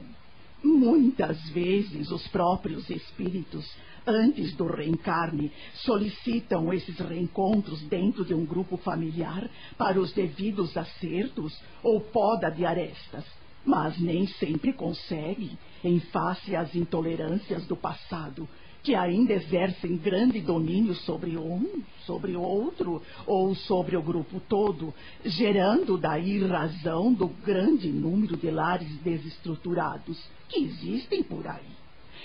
Você entendeu agora o porquê de tudo isso, Isabel? Perfeitamente, dona Celina. A senhora é perita nesse assunto espiritual, hein? Sinto-me satisfeita com a sua resposta. Acho que também estou precisando ler um pouco mais sobre essa doutrina chamada de consoladora. Tudo nela subsiste em função da lógica e do bom senso. Esgotados os assuntos, Dona Celina e Marcela despediram-se das amigas, pois já estava na hora das crianças chegarem do colégio e elas precisavam terminar alguns vestidos para serem entregues no dia seguinte. Isabel e Madalena preparam o lanche para o Beto e a Leninha, que, como de costume, chegariam com aquela fome leonina. A noite foi tranquila para as duas famílias. Na manhã seguinte, Rogério, após a leitura do jornal, dirigiu-se ao jardim para o seu costumeiro bate-papo com o seu Fernando, que o aguardava sempre com um assunto novo. Ora, versando sobre política, ora sobre acontecimentos internacionais, outras vezes sobre ciências, além de plantas e técnicas de plantios. Porém, nesse dia, a conversa foi mesmo sobre o casamento religioso. Percebendo a aproximação do Rogério, Fernando, à distância, saúda o companheiro. Aproxime-se, meu amigo Rogério. Bons ventos o tragam ao nosso jardim. Como sempre, Rogério se acomodava, sentado num velho tamborete de plástico que ele arrastava consigo à medida que o seu Fernando ia mudando de posição em sua área de trabalho. Fernando cumprimentou novamente um amigo com a sua proverbial amabilidade e foi direto ao assunto que o preocupava no momento, embora já mantivesse um ponto de vista originado das conversas que manteve com a sua noiva sobre o mesmo tema. Rogério aproximou-se e, acomodando-se no pequeno tamborete, respondeu ao amigo com a sua costumeira atenção e polidez que o tornara querido e respeitado por todos. Meu querido amigo Fernando, se me permite tratá-lo dessa forma. Fique à vontade, meu jovem. A palavra é sua. É, Rogério, esboçando seu largo sorriso, tradicional no seu trato com as pessoas, agradece o amigo pela gentileza e continua. Está bem, mocinho. Estamos combinados. Nenhuma cerimônia entre nós dois. Então, vamos ao assunto de hoje, meu amigo. Olha, Rogério, eu desejo conhecer a sua opinião sobre o casamento na igreja, ou melhor, sobre o casamento religioso. O que você pode me dizer a esse respeito? Mas por quê? O meu querido amigo, por um acaso, está com a ideia de se casar na igreja? Mas que tipo de igreja seria? Não, não, Rogério, não é isso. Eu, eu não estou pretendendo me casar na igreja. E a Celina também não tem essa ideia. De certa forma, ela já me esclareceu o motivo da sua decisão. Foi o ponto de vista feminino baseado na ótica espírita. Agora, eu desejo saber a opinião de um varão sobre o assunto sem darmos importância a esta ou aquela filosofia religiosa. E para isto, meu caro Rogério, eu escolhi você, que deve ter uma bagagem de conhecimento sobre esse tema. Bem, meu amigo Fernando, agradeço-lhe por me escolher e pela confiança depositada na minha pessoa. Tudo aquilo que posso lhe dizer sobre esse assunto também é baseado na doutrina dos espíritos. Ora, essa! Eu não sabia que você era espírita. Eu estava crente, isto é, sem fazer trocadilhos, que você defenderia essa prática, ou seja, o casamento religioso em qualquer circunstância e em qualquer templo. Nem pense nisso, meu amigo. Pois foi exatamente por causa do Espiritismo que eu consegui sair do mundo das drogas e tomar o rumo que estou seguindo agora. É claro que não é só a doutrina espírita que consegue fazer esses. Uh, bem. Uh, eu não gosto de usar a palavra milagre, mas foi mais ou menos isso que aconteceu comigo. Foi um milagre. Conheço muitas pessoas que se tornaram evangélicas após abandonarem as drogas, ou abandonaram as drogas para se tornarem evangélicas. Espere um pouco, amigo. Explique-se melhor. Eu não entendi essa sua mudança de ordem. Estamos apresentando. A Família Buscafé. Voltamos a apresentar. A Família Buscafé.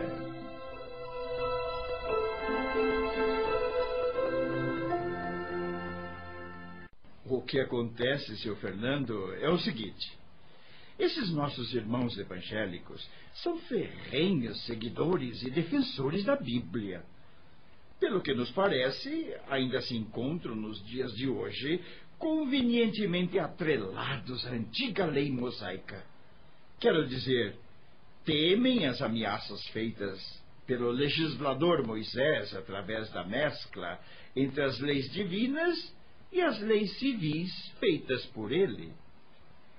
Essa mistura de leis impunha uma obediência cega pelo povo a essas mesmas leis vigentes na ocasião, pois não havia outra forma de conduzir esse mesmo povo dentro da ordem e do respeito mútuo em face ao estado de barbarismo e primitivismo em que ele ainda se encontrava. Em resumo, isso quer dizer o que, meu amigo Rogério?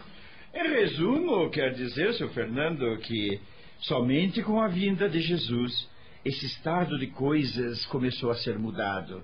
Ou deveria ser mudado com a implantação da lei do amor trazida por ele. Dois milênios se passaram após a chegada de Jesus e ainda hoje encontramos pessoas atreladas ao Velho Testamento e às leis mosaicas que não admitem outra condição a não ser aquela que lhes é imposta pelos chamados donos dos templos ou das igrejas que frequentam através de rituais, fórmulas mágicas e de mais de uma centena de crendices e promessas criadas e usadas para impressionar, iludir e tirar proveitos financeiros de um povo crédulo em plena vigência do terceiro milênio. Você acha então que a pessoa aceita seguir esta ou aquela filosofia religiosa com medo de perder o propalado paraíso, ir para o inferno, ou então em qualquer coisa parecida com ele em pleno século XXI. Não nos resta a menor dúvida, senhor Fernando. É exatamente isso, meu caro amigo. Sem tirar e nem pôr. E ainda lhe acrescento algo mais. Enquanto perdurar esse estado de coisas, ou seja, o homem de hoje continuar atrelado aos princípios errôneos que recebe de uma educação truncada, indefinida e mal orientada dos seus antecessores, a evolução coletiva, isto é, a evolução do próprio povo ou da humanidade, fica prejudicada. constantemente topamos com os portadores da fé cega, em cujas mãos a única literatura que encontramos é a Bíblia, ou seja, aquela que eles conhecem e da qual não abrem mão para o ensino das coisas sublimes sobre o mundo espiritual. O que é pior, meu caro Fernando, eles não aceitam nada que se lhes ofereça para lhes dar dentro da fé raciocinada. A verdadeira visão sobre o nosso Deus. O nosso Deus amor. O nosso Deus justiça. Esse nosso Deus onipotente em troca daquele Deus bíblico que é o Deus antropomórfico o Deus guerreiro, o Deus vingativo, o Deus arrependido que eles aceitam sem nenhuma objeção e que para os mesmos ele é o único e insubstituível Deus. Quem diria, meu caro Rogério, quem diria? Você com toda essa bagagem, hein? Esse é um Deus cujo poder é dividido com um endeusado maléfico, ao qual chamam por aí de demônio ou diabo, entre tantas outras denominações. Esse demônio está sempre competindo com esse Deus para arrebanhar as almas extraviadas, a fim de conduzi-las a uma região muito quente de sua propriedade, chamada inferno, por toda a eternidade, se forem condenados pelo futuro tribunal do juízo final. Esses nossos irmãos, dentro dessa fé cega que possuem, não aceitam sob qualquer pretexto nenhum tipo de contestação. Fernando não conseguiu segurar-se e soltou uma bela gargalhada com as tiradas satíricas de Rogério. Em seguida, acalmou-se um pouco e insistiu na pergunta inicial. Queria saber a opinião do amigo sobre o casamento religioso. Era o que interessava naquele momento. Nesse instante, Rogério deslocou o pequeno tamborete mais próximo do local onde o Fernando se encontrava revolvendo a terra preparando um canteiro para um novo plantio e reiniciou a conversa. Amigo Fernando, a única cerimônia que, diga-se de passagem, é válida em qualquer circunstância e aprovada pelo Espiritismo é aquela que se realiza ou no próprio cartório civil ou num outro local previamente escolhido pelos familiares dos noivos, mas sempre na presença de um juiz de paz para oficializar o casamento. Esse ato tem por finalidade preservar os direitos da mulher e da futura prole.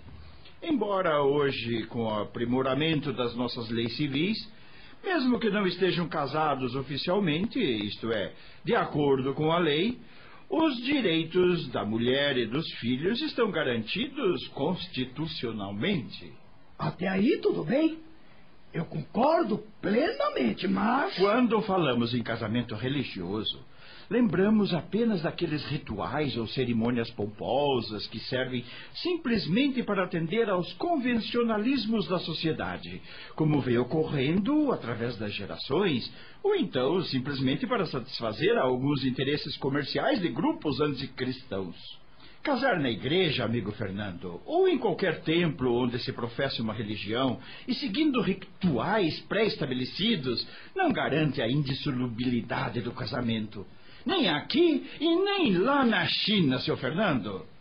Então, alguém poderá argumentar evocando aquele velho dito da Igreja Católica: O que Deus juntou, o homem não poderá separar. Bem, o que podemos dizer é que essa famosa sentença já foi suprimida da mente humana há muito tempo. A resposta dada pelos espíritos à questão 697 do Livro dos Espíritos sobre a indissolubilidade absoluta do casamento é a seguinte: essa é uma lei humana muito contrária à lei natural. Mas os homens podem modificar as suas leis. Somente as leis naturais são imutáveis. Fernando, continuando o amanho da terra, mas muito ligado às explicações do Rogério, resolveu se manifestar. Realmente, Rogério, nos tempos atuais estão se tornando cada vez mais raros os casamentos que permanecem juntos até que a morte os separe, como propõe a igreja. Pois é, meu caro Fernando. Foi muito oportuna a sua observação. Por aí o amigo vê o despropósito dessas cerimônias.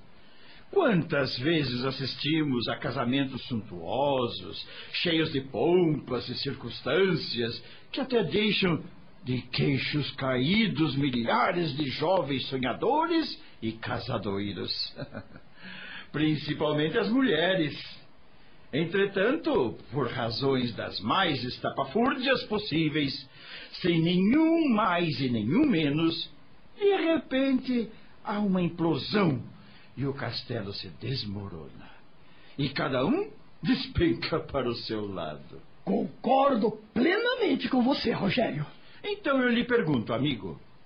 Você acha que Deus, na sua magnitude, irá impor uma união definitiva a um casal que muitas vezes é unido sem amor, movido somente pelas paixões terrenas?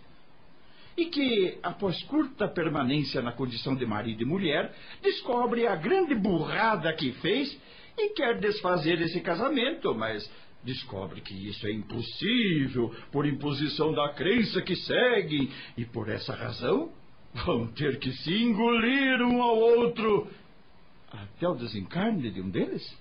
Você tem toda a razão, meu jovem. Realmente é uma situação constrangedora. Não dando certo o casamento, hoje nós temos vigorando a lei do divórcio, que não é a solução ideal na visão espírita, mas é que atende em parte às necessidades desse nosso mundo conturbado de hoje. Quantos casais nós conhecemos que, após a cerimônia religiosa, jamais puseram seus pés numa igreja ou mesmo no templo onde foi realizado o casamento? Você não conhece alguns? Eu conheço muitos deles. O homem e a mulher espíritas conscientes devem saber das responsabilidades que os envolvem quando assumem o compromisso da vida a dois. Inicialmente, como base de um novo lar para dar guarida aos futuros espíritos que reencarnarão como filhos. Depois, como guardiões e educadores dos mesmos, preparando-os para que no futuro possam dar continuidade ao trabalho da geração precedente, seus pais, e prepararem o ambiente para a geração sucessora, seus filhos, nessa longa trajetória evolutiva na qual estamos todos envolvidos e que constitui uma das sábias leis divinas. Os espíritas, quando se casam, devem estar devidamente preparados para juntos enfrentarem as provas ou expiações que lhes foram reservadas durante a presente existência, com confiança e fé em Deus precisam estar dotados para uma convivência pacífica, de muita compreensão e muito amor e carinho, até o momento da separação temporária que a advém com a morte do corpo físico. Tirando esse tipo de procedimento, deveremos revogar tudo aquilo que venha contrariar o bom senso e a lógica que a doutrina espírita nos oferece. Fernando parou com seu trabalho por alguns minutos, enquanto segurava com as duas mãos a extremidade do cabo da enxada e, apoiando-o sob o queixo, estava empolgado com a erudição de Rogério. Não se conteve e interferiu. Olha, meu caro Rogério, eu acho que já é o suficiente. Para quem o conheceu como eu o conheci, há alguns anos atrás, um jovem inteligente, cheio de sonhos, mas que num relance, por falta de vigilância, mergulhou em mares nos quais nunca dantes deveria ter mergulhado ou navegado, mas apesar de tudo conseguiu dar a volta por cima, é algo fora do comum, que merece toda a nossa admiração e respeito.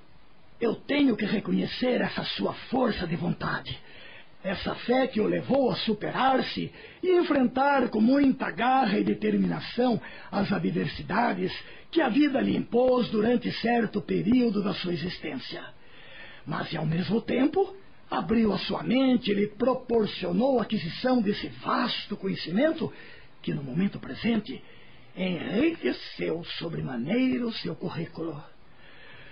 Ah, você, meu caro amigo, os meus parabéns.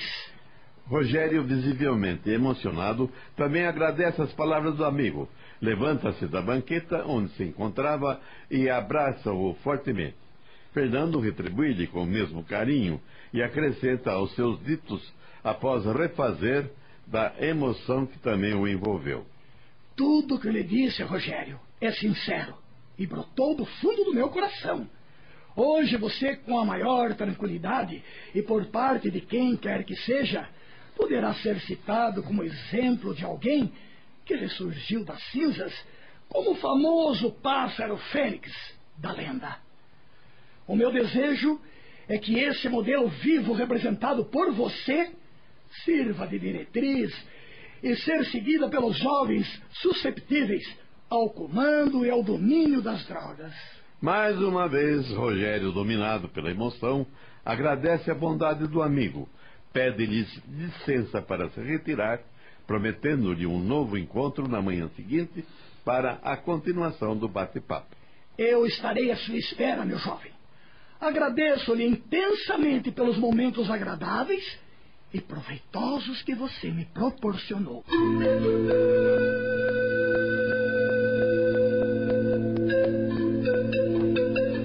Esse dia transcorreu sem maiores novidades para as duas famílias até o jantar.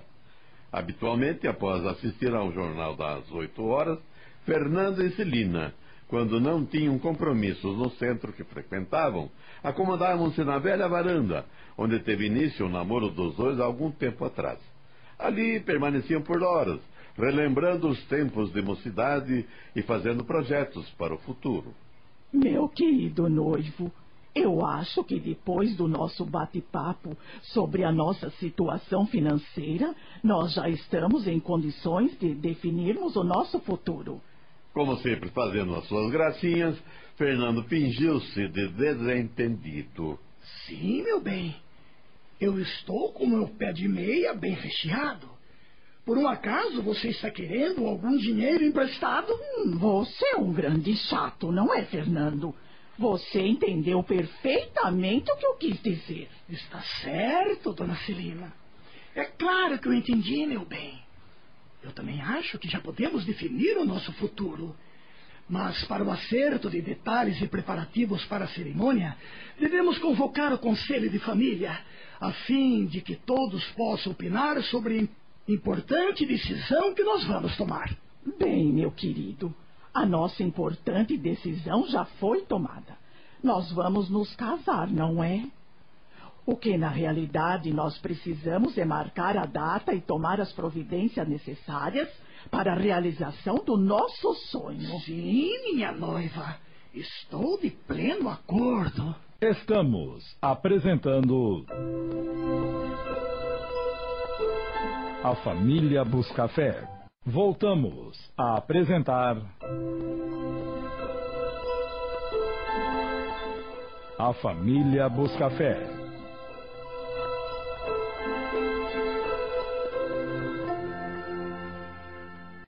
Após consultas às partes, ficou decidido que o Conselho Familiar se reuniria no sábado seguinte, após o futebol, e com a presença garantida das duas famílias, como era o costume em ocasiões como essa. A reunião do conselho foi programada para após o futebol, porque no seio de toda a família que se preze, não podem faltar torcedores para vários times, uma prova evidente que caracteriza uma das diferenças individuais. Aqui, nesse caso, evidenciada plenamente pela paixão aos esportes. As duas famílias, logo que tomaram ciência da decisão do casal sobre o casamento, deram início aos conchavos para acertos de alguns detalhes, assim como todos os eventos e acontecimentos importantes ou extraordinários devem acontecer por decisões anteriores e unânimes e sempre em clima de festa. Existe também, constituído pelas duas famílias de algum tempo, uma comissão organizadora para os festejos nas diferentes ocasiões e, neste caso, a oficialização do noivado do vovô Fernando e da vovó Celina. Sempre que o Conselho de Família era solicitado para se reunir e tomar alguma decisão, o dia aprazado transformava-se num efetivo evento de confraternização entre os envolvidos. Foi exatamente o que aconteceu na reunião solicitada pelo Fernando e Celina, a fim de discutirem e marcarem a data do casamento. Os primeiros a se manifestarem foram os netos, como sempre, encabeçados pela Lucy. Se vocês me permitirem, Eu, o Beto e a Leninha estivemos trocando as nossas ideias. Pronto, aí vem coisa. Quando essa turminha se reúne para aprontar, podemos esperar muitas surpresas. Oi, tia Bel, como a senhora é chata. Vamos ouvir primeiro o que a Lucy tem a nos dizer. Está bem, desculpe-me. Pode continuar, dona Lucy. Fique tranquila, tia Bel. Embora a gente tenha fama de aprontadores, desta vez sabemos que o assunto é sério e o nosso interesse é colaborar, mas sem nenhuma aprontada. Tudo bem, desculpe-me. Mais uma vez. Continue, Lucy. Então vamos lá, pessoal. Nós achamos que seria bem legal a cerimônia de casamento ser realizada no dia do aniversário da vovó Celina, no fim do mês seguinte, precisamente no dia 22 de outubro. Com a data do casamento fixada para pouco mais de um mês, através de uma cerimônia simples, sem muito aparatos, ficou combinado que o tradicional bolo de abacaxi com recheio de nozes tão a gosto da vovó Celina não poderia faltar.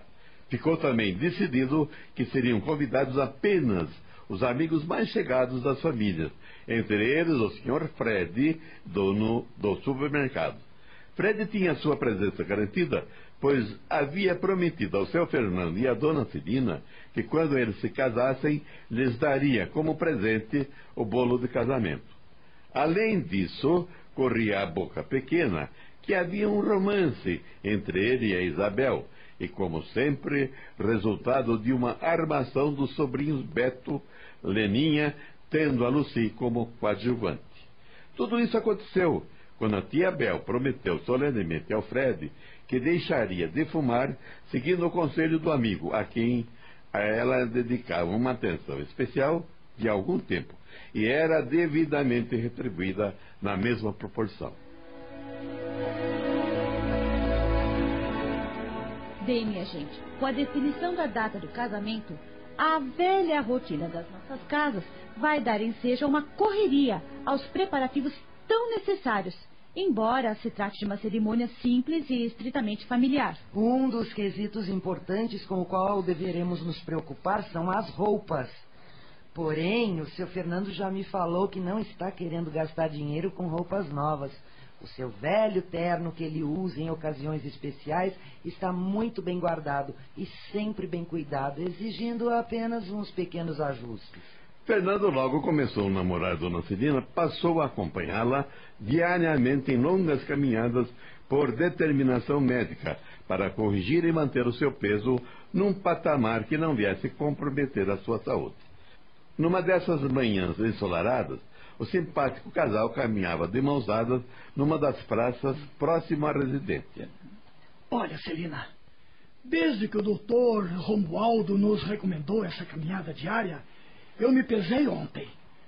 Sabe que eu consegui perder três quilos e meio? Que tal? Ótimo, meu querido.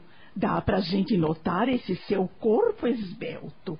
É, vamos ver até quando isso vai durar. É, mas se você parar com a caminhada, vai recuperar rapidamente todo o peso que perdeu. É, até agora eu tenho controlado o meu peso, mas até quando eu não sei. Você acha que eu não tenho condições de continuar fazendo esses exercícios que ele nos recomendou? Condições, é claro, nós temos de fazer esses exercícios. Mas o que é importante é a nossa vontade de fazê-los. E realmente fazê-los. Bem, minha querida, eu só não virei para a nossa caminhada o dia que você não vier. Não gosto de caminhar sozinho. Um cara bem apanhado como eu é sempre alvo de olhares insinuantes, sabe? Ah, seu malandro. Você pensa que eu também não sou alvo de olhares insinuantes e convidativos? Mas não fuja do assunto, seu convencido. Esse período do ano é propício para as caminhadas. A gente acorda muito cedo por causa do calor. Portanto, devemos aproveitar. Ah, é, mudando de assunto. Não se esqueça de experimentar o seu terno para ver se há necessidade de algum ajuste. Está bem? Ah, mas não fique com ciúmes quanto ao que eu lhe disse sobre os olhares de algumas fãs. É apenas uma brincadeirinha, minha querida. Fique tranquila. Olha, eu já experimentei meu terno ontem de manhã. A Madalena já o levou ao alfaiate para um pequeno ajuste nas calças. O paletó e o colete estão devidamente ajustados. Ótimo! Sendo assim, você só compra o sapato.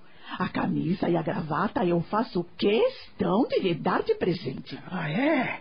Você vai me dar de presente uma corda para o meu pescoço? E o que a minha querida noivinha e futura esposa vai querer ganhar como presente de casamento? Olha aqui, seu chato. Não quero ganhar nada. Ah, eu só quero você, meu bem. É lógico. então, venha cá, minha querida. Dê-me um beijo. Largue da minha mão e pare com isso, seu velho assanhado. E controle-se, meu noivo. Não se esqueça que nós estamos numa via pública. Será que você não se toca? Ah, é verdade? Puxa vida! E daí? Ah, mas quem é que vai se importar com dois velhos apaixonados se beijando no meio da rua? Hein, meu amor? Olha aqui, seu Fernando. Em primeiro lugar, eu não sou velha, sou idosa. Em segundo lugar, você não deve se importar, mas eu me importo, e muito, sabe? Seu velho assanhado. Ah, é assim, é? Eu também não sou velho, viu? Eu sou apenas um idoso e carente, tá? Está bem, vai, minha senhora idosa. Dê-me a sua mão. Vamos continuar a nossa caminhada tranquilos. Sem investidas, não é? De pleno acordo, meu amorzinho, de pleno acordo, sem investidas.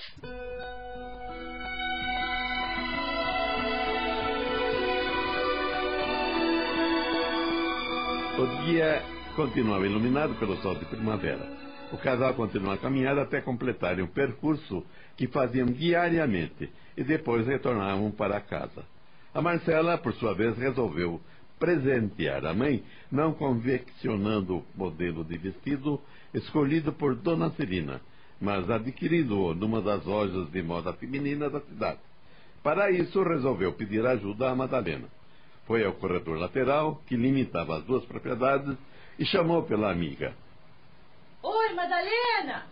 Por favor, estou precisando da sua ajuda! Lá no interior da casa, Madalena responde. É um instante só, Marcela. Já vou atendê-la. Um minuto só. Ai, aqui estou, minha querida vizinha. Em que posso servi-la? Eu estou querendo lhe falar sobre o vestido de casamento da dona Celina. Quero aproveitar a ausência dela. Assim nós vamos trabalhar tranquilamente. Ué, onde sua mãe foi tão cedo? Puxa, até parece que você não sabe. O casal de Pombim saiu bem cedinho para a costumeira caminhada. Acredito que não volte tão cedo. Ah, tudo bem. E com respeito ao vestido, qual é o problema? Bem, eu já tinha falado com você alguma coisa a esse respeito. Eu prometi que eu mesma iria confeccionar o vestido de noiva para a mamãe. E daí? Por acaso mudou de ideia? É exatamente sobre isso que eu quero lhe falar. Recentemente estive lá no shopping, comprando os meus aviamentos, e deparei com uma loja nova, recém-inaugurada, repleta de artigos para noivas. Você precisa ver quantas novidades em modas. Eu até me senti um pouco desatualizada. Quanta coisa moderna e quantos tecidos lindos que nos deixam confusas na hora de escolher. Ah, tô sabendo disso. Eu passei por lá ontem para dar uma sapiada e até comentar com você. Mas me envolvi com outras coisas logo que cheguei da rua e acabei me esquecendo. E o que você achou dessa nova loja? Ótima! E eu já falei com Augusto. O meu vestido para o casamento e o da Leninha eu vou comprar naquela loja. Então tá decidido. Eu vi nessa loja um vestido igual ao escolhido pela mamãe, um dos nossos figurinos. Eu achei até mais bonito do que aquele que ela escolheu com e com ótimo preço. E quando você vai buscá-lo? Eu estava pensando em convidá-la para ir comigo até a loja. Você topa? Amanhã tá bom para você? Ótimo, pois eu só posso mesmo ir amanhã. Hoje a minha agenda está completa. Combinado. Amanhã nós estaremos lá. Ai, certamente que será durante a caminhada de Dona Celina, senão ela vai querer nos acompanhar. Hum, foi bem lembrado por você. Não tenha dúvida que ela gostaria de ir conosco.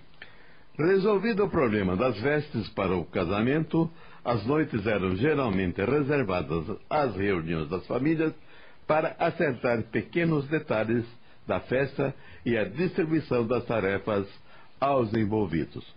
Quando faltava apenas uma semana para o evento, Lucy procurou Beto e a Leninha, agora não mais como simples vizinhos, mas já como integrantes de uma só família.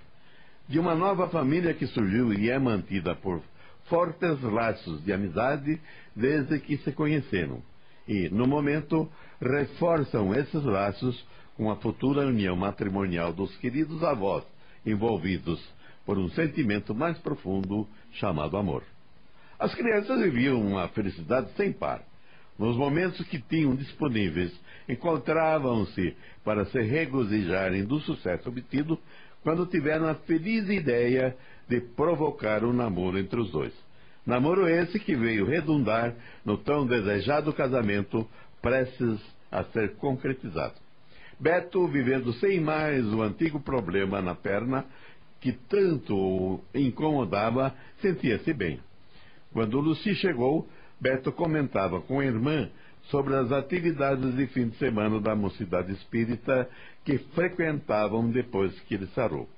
A Lucy já era veterana nos encontros da mocidade, pois sempre que possível ela acompanhava a Dona Cirina nas atividades beneméritas realizadas no centro, coincidentes com o horário de estudos dos jovens espíritas. Estamos apresentando. A Família Buscafé. Voltamos a apresentar. A Família Buscafé.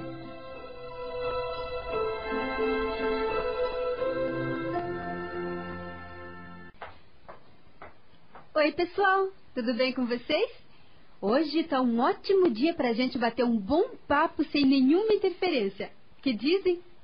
Há algum tempo que a gente não faz nada diferente.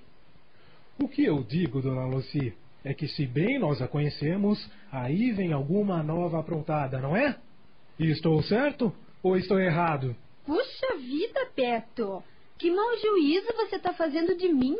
É isso mesmo, dona Lucy. Você não nos engana, minha querida. Quando você nos convoca na ausência das nossas mães, é porque a coisa deve ser somente entre nós. E nesse esquema sempre surgem surpresas. Estamos certos ou estamos errados, dona Lucy? Está bem, seus chatos. Isso é verdade. Elas foram à cidade buscar o vestido da vovó Celina, que já está pronto. E daí? Diz logo qual é seu plano, Lucy, antes que elas cheguem das compras. Está bem, meus queridos. Meus. É... Ai, bem, eu não sei dizer se de agora em diante nós vamos ser primos ou vamos ser irmãos. Ah, mas deixem isso para lá. A minha ideia é a seguinte: Beto e Leninha, nós vamos deixar passar em branco o casamento dos nossos avós? Não vamos aprontar nenhuma brincadeirinha para os pombinhos? Eu tenho uma ideia e gostaria de expô-la a vocês. Vamos ouvir logo o que a dona Lucy tem a nos falar sobre a brincadeira, Leninha? Olha, Beto, aí vem coisa. Ela é sempre a dona das ideias. Qual será a próxima armação da nossa amiga? Ela não se cansa de bolar tramóias para aprontar com os outros. Beto, posicionando-se melhor na poltrona onde estava recostado, oferece um lugar a Lucy, que se acomoda entre os dois irmãos. Em seguida, chama a atenção da amiga. Fique à vontade, Lucy. Qual é a sua ideia? Até parece que vocês não gostam e nunca participaram das nossas aprontadas. Bem, o meu plano é o seguinte. Antes que a Lucy continuasse a sua exposição, Leninha a interrompe com uma advertência. Olha aqui, Lucy. Nós precisamos tomar muito cuidado com o que fizermos. Eu não sei por que razão, mas estou tendo a impressão que a vovó e o vovô já estão desconfiados de uma brincadeira armada por nós. Ora, por que essa desconfiança, Leninha? A minha desconfiança tem fundamento, meu irmão. Eu ouvi recentemente a vovó Celina falando com a mamãe e a tia Bel sobre guardar as, as malas de viagens a sete chaves e também que ia ficar de olho numa certa turminha. Ah, e qual seria essa turminha? Só pode ser sobre nós que elas estavam falando. Vocês não acham? e de quem seria mais além de nós?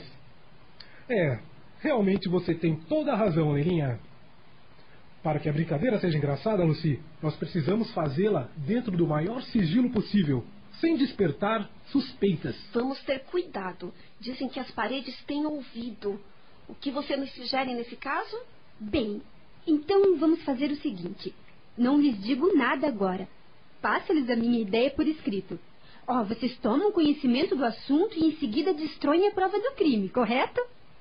Ah, eu estou muito preocupada. Veja lá o que você vai nos aprontar, hein, Lucy? Fiquem tranquilos. Será uma brincadeira inocente, sem maiores consequências. Vocês vão gostar e eles também. Certamente entenderão o espírito da brincadeira e não deverão ficar aborrecidos conosco. Eu topo qualquer brincadeira, desde que não haja prejuízo e não magoe qualquer pessoa. É isso mesmo, Beto. E, calma aí, minha gente. Desde quando as nossas brincadeiras surgiram com o propósito de ferir ou de magoar quem quer que seja? E ainda lhes pergunto: qual foi a brincadeira que fizemos até hoje que não agradou ou que magoou alguém da nossa família? Está bem, Lucy. Você tem razão. Ficaremos aguardando as suas instruções.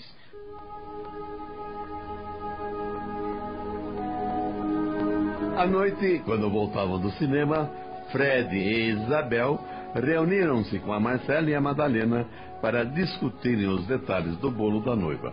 Como o bolo era presente prometido por Fred, ele precisava saber desses detalhes para encomendá-lo na confeitaria.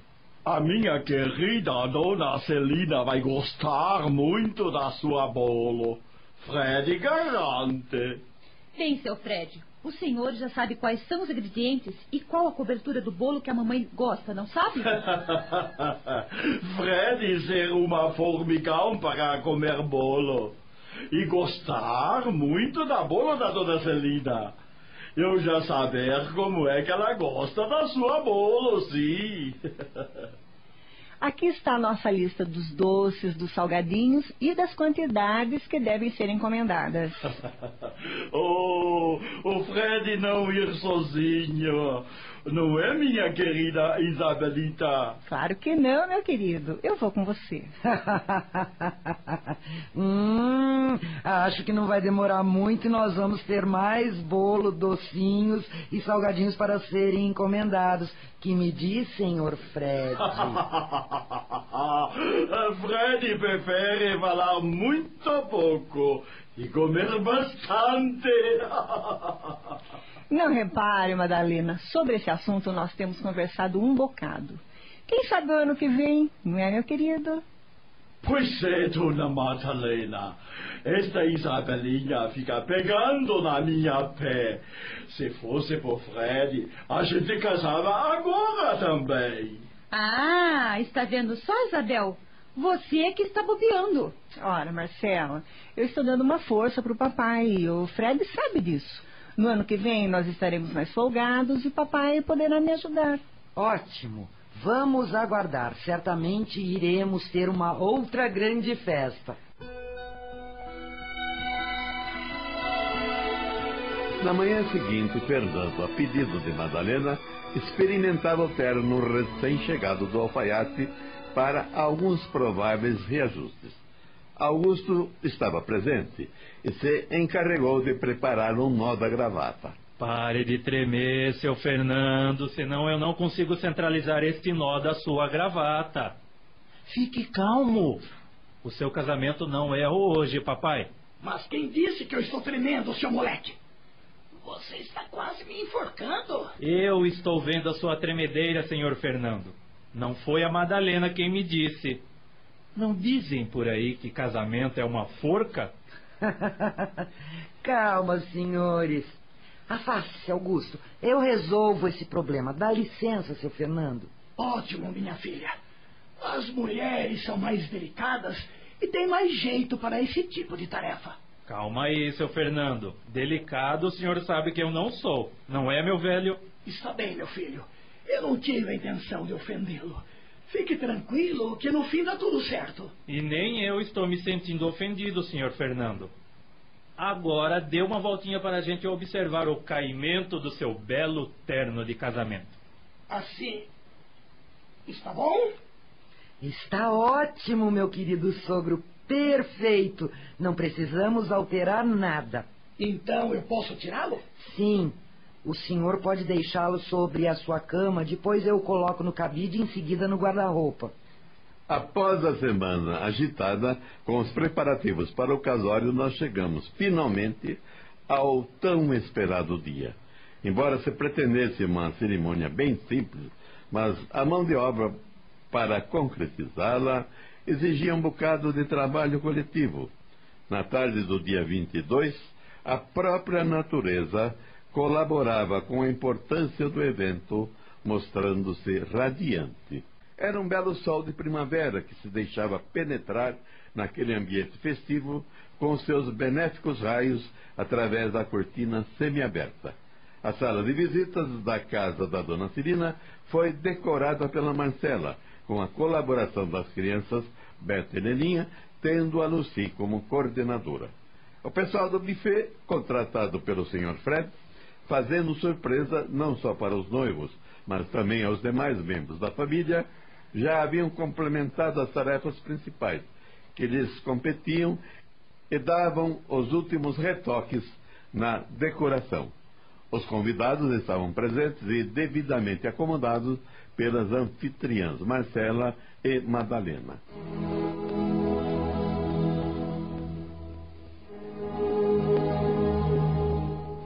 Você deixou a sua mãe sozinha, Marcela? De jeito nenhum. Você bem a conhece com toda aquela calma que lhe é característica. Dona Celina às vezes tem medo da solidão. A Isabel e as crianças não a deixam só por um instante. E o vestido? Como é que ele caiu? Ah, no momento em que eu ia ajudá-la a vestir-se, chegaram alguns convidados do seu Fernando e eu tive que recebê-los. Olha, Madalena, se eu tivesse feito o vestido para minha mãe, acredito que ele não seria o melhor do que o que foi comprado. Você sabe que a mamãe é exigente, principalmente com os pequenos detalhes, pois ela ficou inteiramente satisfeita com o vestido. De nada reclamou. Ai, fico feliz com isso. Vamos ver o meu querido sogro como vai ficar com o seu terno reformado. Seu Fernando sempre foi um homem elegante e muito exigente. Certamente que o casal irá formar um belo e elegante par. O ambiente nas duas residências durante as semanas que precediam o casamento era de calma e felicidade. No pequeno hall, existente à entrada da sala, os três garotos trocavam ideias sobre a brincadeira que estavam preparando para os seus avós e discutiam os últimos detalhes. As crianças mantinham-se afastadas dos demais, aguardando o um momento propício para discutirem os detalhes da brincadeira que estavam planejando. Então, minha gente, tudo arranjado? Eu já estou devidamente preparado. E vocês? Claro que está tudo arranjado, Beto. Eles vão ficar intrigados quando derem pela nossa falta após a cerimônia. E você, Leninha, tudo ok? Claro que sim.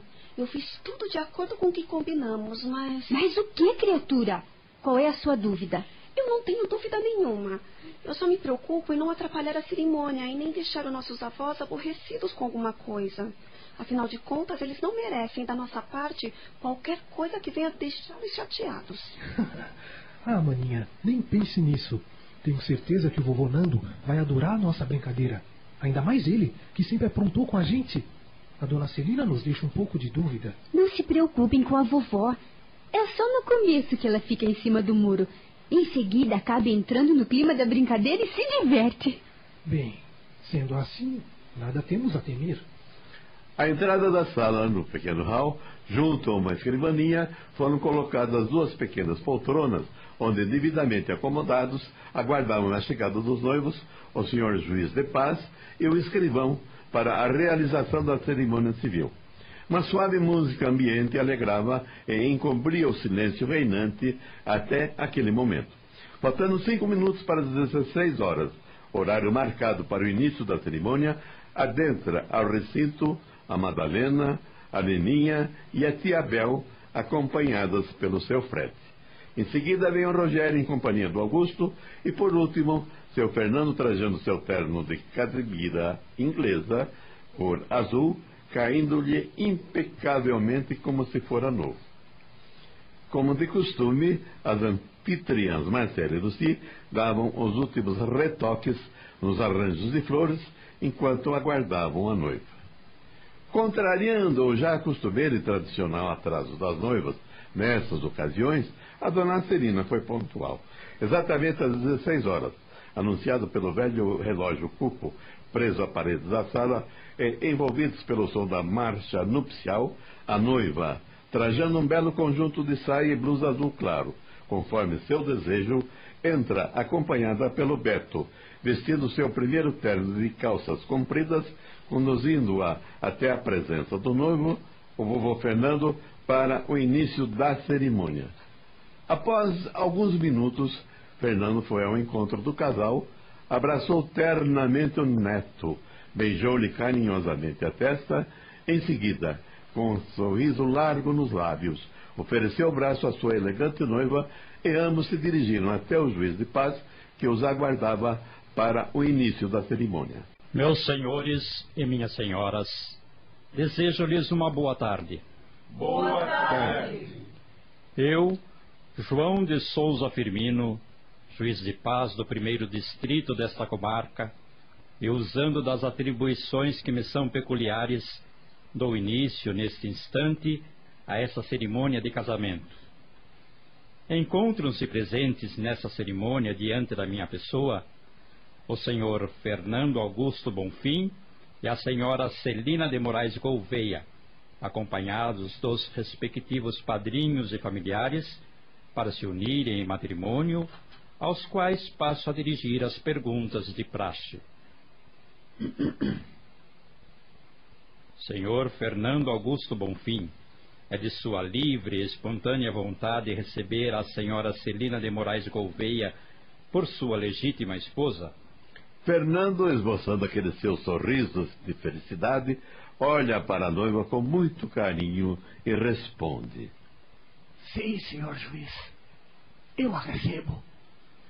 Senhora Celina de Moraes Gouveia, é de sua livre e espontânea vontade receber o senhor Fernando Augusto Bonfim como seu legítimo esposo? Nesse instante, Celina, com um amplo sorriso estampado nos lábios, levanta ligeiramente a cabeça, inclinando-a para o lado de Fernando, também responde com toda a emoção concentrada em seu coração. Sim, senhor juiz. Eu também o recebo. Pois bem, eu, dentro das prerrogativas que me são conferidas por lei, os declaro marido e mulher. Por favor, queiram assinar o livro de registros juntamente com as testemunhas.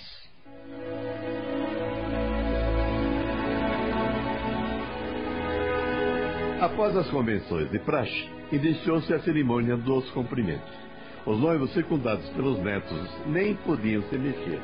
Os gritos de beija-beija eram contidos. Depois dos abraços e beijos recheados de muito amor e carinho, as crianças liberaram os noivos para que fossem cumprimentados pelos demais convidados.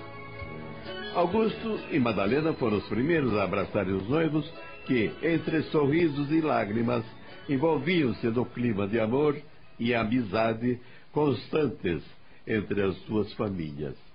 Em seguida, Marcela abraça-os simultaneamente e beija o rosto do seu Fernando, chamando-o de pai. Certamente será um tanto difícil e talvez desnecessário descrevermos a explosão das lágrimas de felicidades que envolveram os três e os mantiveram por alguns instantes abraçados num êxtase contagiante. Refeitos da emoção, os noivos receberam o abraço do Fred e da Isabel, seus padrinhos, que o presentearam com o bolo de casamento e de aniversário da dona Celina. Finalmente chegou a vez do Rogério. Ele se posicionou entre o casal, abraçou-os com muito carinho, desejando-lhes toda a felicidade possível. Em seguida, a pedido do casal, como havia sido previamente combinado, ele falaria alguma coisa sobre o evento e faria uma vibração pedindo a proteção divina para os recém-casados. Rogério, visivelmente emocionado pela responsabilidade que tal ato exigia da sua pessoa, posicionou-se num dos cantos da sala onde todos pudessem vê-lo. Com as mãos postas em atitude de súplica frente ao rosto e com os olhos fechados, buscou dentro de si a inspiração necessária para desempenhar a contento a tarefa em questão. Após alguns segundos, refeito daquela inibição inicial, que é uma das características de quase todos os palestrantes e oradores em situações semelhantes, e com o semblante mais calmo e sorridente, fala aos amigos. Eu agradeço ao meu querido amigo Fernando e à sua esposa, minha queridíssima amiga Dona Celina, pelo convite que me fizeram a fim de lhes dirigir algumas palavras e solicitar as bênçãos divinas para essa união matrimonial tão importante na vida de um casal, sem nos importarmos em que faixa etária se encontre e qual é a filosofia religiosa que professe. Após pequena pausa para tomar alguns goles de refrigerante, a fim de limpar a garganta, Rogério inicia a sua alocução. Meus bons e queridos amigos, pensamos do livro Curso de Iniciação ao Espiritismo, da editora EME, de autoria da escritora Terezinha de Oliveira.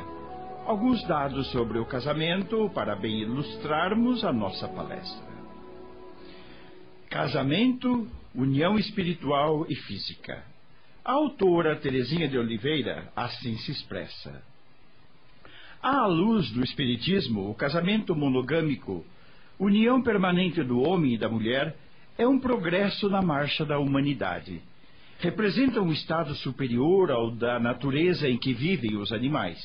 Atende à afinidade que une os semelhantes ou à necessidade de expiações resgates ou correção de erros cometidos anteriormente, ou a missões que regeneram ou santificam.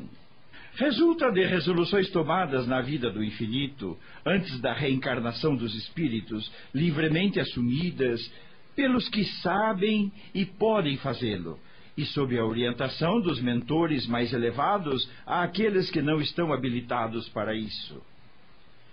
Tem, pois, o casamento um iniludível caráter e implicações espirituais. Deve se basear no afeto e na responsabilidade recíprocos e ser respeitado e mantido o mais possível. Empenhemo-nos, pois, com toda a boa vontade, tolerância e devotamento aos nossos compromissos conjugais. Os cônjuges que souberem respeitar seu compromisso conjugal tolerando-se e ajudando-se mutuamente, só terão a ganhar espiritualmente. Além de terem vencido suas provas ou expiações e de bem haverem cumprido seus deveres junto aos filhos, terão desenvolvido ou solidificado entre si invisíveis e duradouros laços de confiança e estima que os unirão de modo amigo e feliz aqui e na vida do além. Quem cumpre fielmente seu papel espiritual e material no casamento, mesmo que seu cônjuge não cumpra bem o seu compromisso, ficará liberado no plano espiritual da obrigação que o trouxera a esse casamento aqui na terra. Quando os noivos são ambos espíritas, o casamento civil sempre será observado, pois o espiritismo, seguindo o evangélico preceito dai a César o que é de César, recomenda obediência às leis humanas que visam a ordem social. Porém, nenhuma cerimônia religiosa deverá ser programada, pois o Espiritismo, que nos procura libertar das exterioridades para nos ligar diretamente à vida espiritual, não tem sacramentos, dogmas ou rituais quaisquer, nem sacerdócio organizado para efetuá-los. Isso não quer dizer que falte ao espírita em seu casamento o aspecto espiritual. Pelo contrário, a espiritualidade estará sempre presente em todos. Pois é, amigos. Para nossa satisfação, o casal aqui presente, seu Fernando e dona Celina, embora não tenham nascidos em berço espírita, hoje praticam o espiritismo com muita fé e segurança. Eles estão conscientes da nobre missão que nos é imposta pelos desígnios divinos e saberão fixar o novo lar que agora surge em terreno fértil. Esse novo lar será o canteiro de obras para a edificação do futuro do próprio casal. E. Nesse instante, Rogério finge se esquecer do assunto e, procurando quebrar um pouco o silêncio que envolvia os presentes, faz uma brincadeira com o casal. Bem, eu estava querendo dizer eh, sobre os filhos que poderão vir. Mas. Houve uma sequência de risos e aplausos. em seguida, o Rogério retorna à sua fala. Bem, eu estava falando sobre o futuro do próprio casal e dos espíritos que certamente reencarnarão como filhos ou provavelmente poderão ser adotados, ligados por simples afinidade afetiva ou por outros comprometimentos assumidos através das múltiplas coexistências em reencarnações passadas, para que se realizem os devidos reajustes de ordem afetiva ou se fixem diretrizes para o envolvimento comum. Nesse ato espelha-se a justiça divina que nos oferece a todos, indistintamente e dentro de cada lar, as oportunidades para esses reajustes, propiciando o crescimento de todos os envolvidos, quer na parte intelectual, moral ou afetiva. Une o casal e os filhos com laços de amizade, de companheirismo, de tolerância, de renúncia, de perseverança e de muita fé e hermeticamente lacrados pela força invisível chamada amor, constituindo-se nos componentes desse abençoado lar numa verdadeira família espiritual. Que Deus abençoe, ilumine e proteja o novo casal aqui presente. Eu quero aproveitar o ensejo para declamar duas poesias dedicadas à família. A primeira poesia diz respeito à prática do Evangelho no lar. Vamos ouvi-la?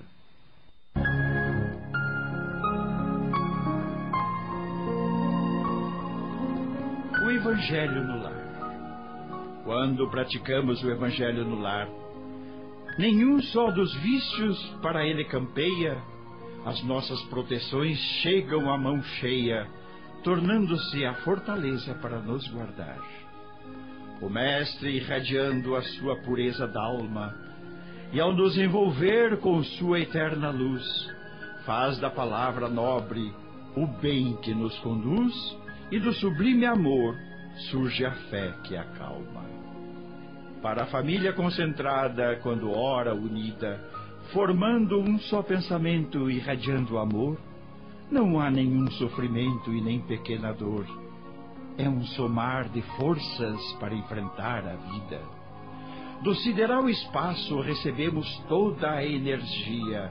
Dos nossos bons espíritos vem a energização.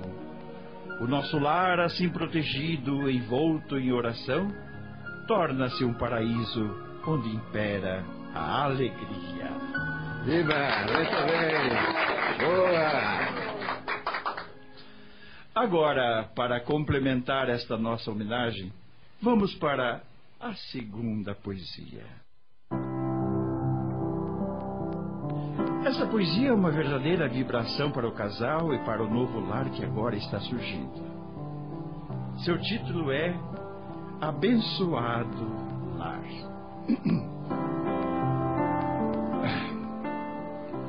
Abençoado Lar. Seja o teu lar um teto a abrigar todos os filhos que vêm. Seja o teu lar uma escola a ensinar o Evangelho também. Seja o teu lar eterna fonte a vibrar pela paz e pelo amor. Seja o teu lar um foco irradiante de muita vida e labor. Seja o teu lar um refúgio sagrado. Seja um ninho em flor Seja o teu lar um bem abençoado, sempre por nosso Senhor. Seja o teu lar um esteio seguro para a evolução. Seja em teu lar um contínuo pulsar dentro do teu coração.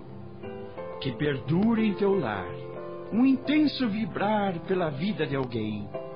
Que se faça em teu lar um constante marchar indo à procura do bem. procure encontrar no teu companheiro a mão que a todos conduz e juntos caminhar visando a atender ao ideal de Jesus. Muito bom. Mais uma vez, vibrantes aplausos acompanhados de vivas ao tio Rogério e aos noivos se fez presente naquele ambiente festivo, onde a alegria envolvia todos, numa grande confraternização familiar. Aquela bela tarde moldurada com a singela, mas expressiva decoração feita pelas mulheres e a felicidade contagiante pintava o retrato de duas famílias espirituais bem estruturadas. Cessadas as manifestações tão oportunas para o momento, tiveram início os comes e bebes. Algum tempo depois, a vovó Cidina e o vovô Nando cortaram o bolo, que, nesta data, tinha uma dupla função: aniversário e casamento, circundada pelos netos que não os deixavam um minuto sequer. A noite chegou. O ambiente ia gradativamente voltando ao normal. Seu Fernando e Dona Celina, agora sem o traje de gala, ultimavam os preparativos para seguir em viagem em companhia do Rogério, que os deixariam num hotel na capital mineira, onde iam passar a lua de mel. Rogério continuaria a viagem até Mourão da Serra para atender compromissos, tratar de novos negócios e dar continuidade aos já iniciados. A conversa continuava animadíssima naquele gostoso clima de festa, quando Abel deu pela ausência dos sobrinhos e chamou a atenção dos presentes. Hum, vocês acham que está faltando um bocado de gente nessa sala? Deve ter alguém perdido por aí em algum canto dessa casa. A Lucy saiu dizendo que precisava trocar de roupas e voltava logo. Não entendi o porquê disso. Pois é. E eu estou aqui também pensando com os meus botões. O Beto e a Leninha também saíram de cena com esse mesmo propósito. Abel, esboçando aquele seu risinho matreiro de sempre, acrescenta. Hum, nós vamos aguardar, minha gente. Tenho quase certeza que por aí vem coisa, hein? E não vai ser pouca coisa, não, hein? A Isabel mal acabou de completar a frase e Lucy adentra a sala devidamente trajada, puxando sua mala de viagem, acompanhada pelo Beto e a Leninha, ambos também devidamente trajados para a viagem com as respectivas bagagens. As manifestações de surpresa se sucederam, mas coube ao senhor Fred, após uma gostosa gargalhada, comentar a inesperada aparição das crianças em tais circunstâncias. Mas será que esses criancinhas vão também para o lua de mel com os noivos? Essa Fred gostaria de ver. e é o que está parecendo. E eu não disse para vocês que aí vinha coisa, pessoal? Enquanto ouviam a manifestação dos presentes, o trio de anjinhos permanecia sério, como se os comentários do momento não lhes dissessem respeito. Lucy se manifesta abrindo o jogo, procurando controlar-se para não rir, tentando imprimir um ar de seriedade em seu semblante. Pois é isso mesmo, tia Bel. Nós resolvemos, agora que nos fundimos numa só família com o casamento dos nossos queridos avós, que iremos acompanhá-los em sua lua de mel. Qual é o problema? Estamos apresentando. A Família Buscafé. Voltamos a apresentar. A Família Buscafé.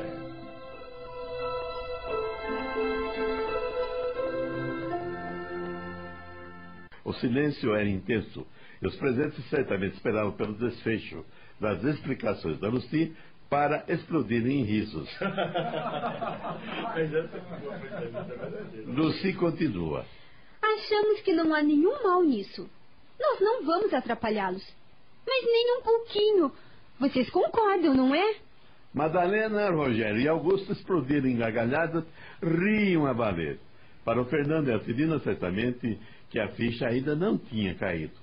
Eles, apenas de mãos dadas, aguardavam o desenrolar dos acontecimentos. A Marcela, não se tocando que era mais uma brincadeira das crianças, indaga preocupada. Lucy, você quer fazer o favor de me explicar o que significa tudo isso? Que onda é essa agora? Beto antecipa-se e esclarece. Olha aqui, minha gente. Muita calma. Para que a despedida dos nossos queridos avós não ficasse muito triste e sem algum acontecimento que marcasse bem essa data e nos deixar assim com um gostinho de saudade fora do tempo e também para guardarmos para o futuro uma gostosa lembrança dessa união dos nossos avós, resolvemos fazer essa brincadeira. E estamos contando com o espírito esportivo de vocês. E, bem, a Leninha vai complementar. Não fiquem preocupados, meus queridos. É apenas uma brincadeira, sem maiores consequências.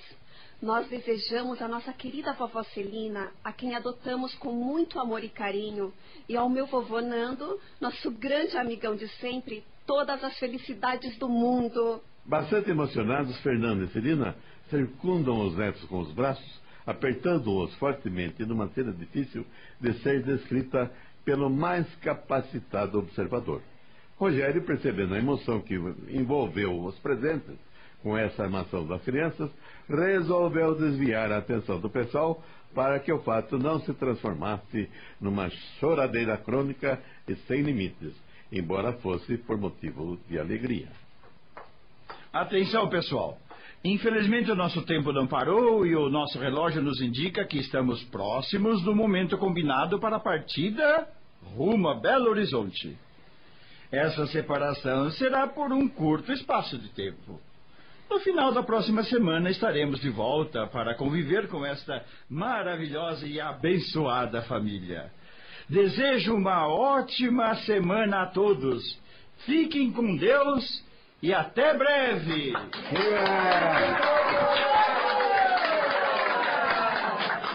Carlito, motorista particular do Rogério, já os aguardava após ser colocado as malas no bagageiro. Após acomodar os noivos no banco traseiro, Rogério também se acomodou ao lado de Carlito e recomendou a todos a colocação do cinto de segurança.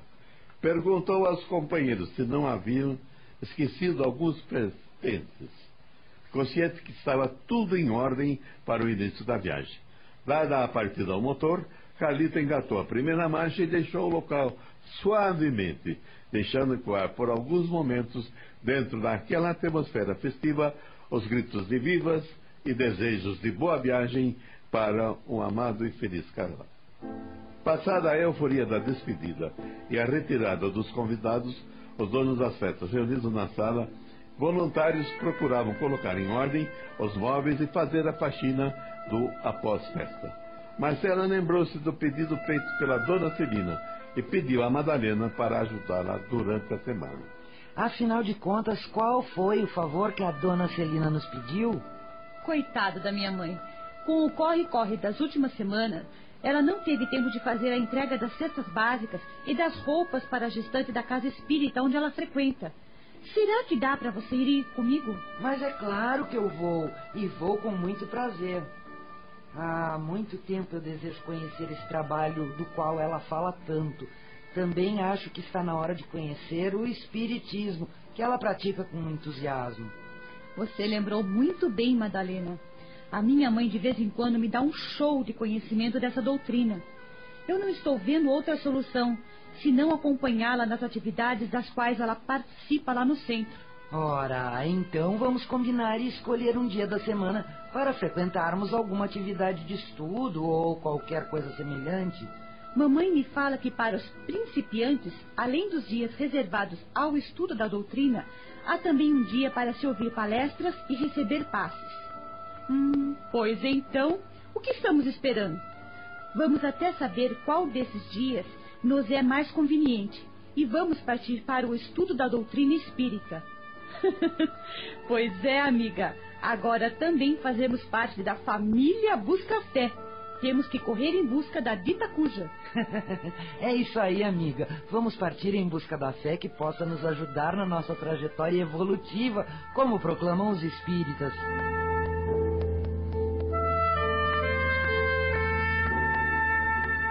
A família Buscafé agora foi aumentada. Os novos e felizes integrantes dessa família, Fernando e Celina, unidos legalmente pela lei dos homens e certamente abençoados e protegidos pelas leis divinas, vão iniciar uma nova etapa, a vida 2, seguindo, tranquilos e felizes, por essa longa estrada evolutiva conforme as determinações divinas. Os demais membros dessa família, tomada nesta história como referência, continuam cada um dentro da sua órbita correspondente, mas devidamente solidários entre si, seguindo os trâmites legais e plenamente definidos conforme a trajetória evolutiva para a presente encarnação, seguindo sempre os desígnios divinos.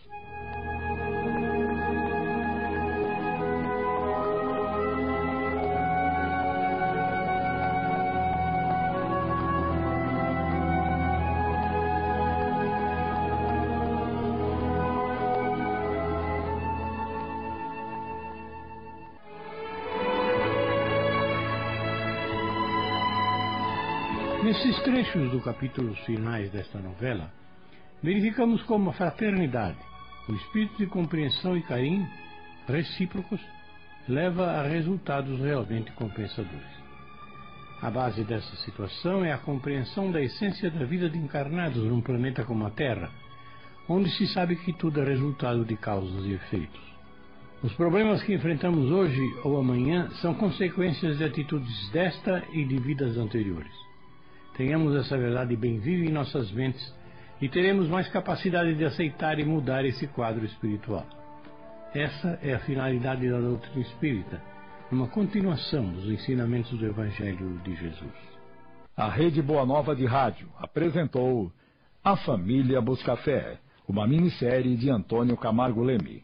Em seu desempenho atuaram os seguintes radioatores: Rogério Fred, Tony de França, Augusto, Chico Ribeiro, Celina, Ivone Martins, Fernando, Adalcel Alberto, Beto, Fábio Camilo, Leninha, Quitéria Maria, Luci, Luciana Patrícia, Marcela Carmen Lara, Isabel Beni Abdala, Madalena Maria Cunha, Carlito e Hermógenes Cláudio Zelise, Juiz de Paz João Camilo, Locução Antônio Camargo Leme, Apresentação Joel Robson, Sonoplastia Antônio Tadeu Lopes, Direção Tony de França, uma realização do Núcleo de Dramaturgia da Rádio Boa Nova de Sorocaba.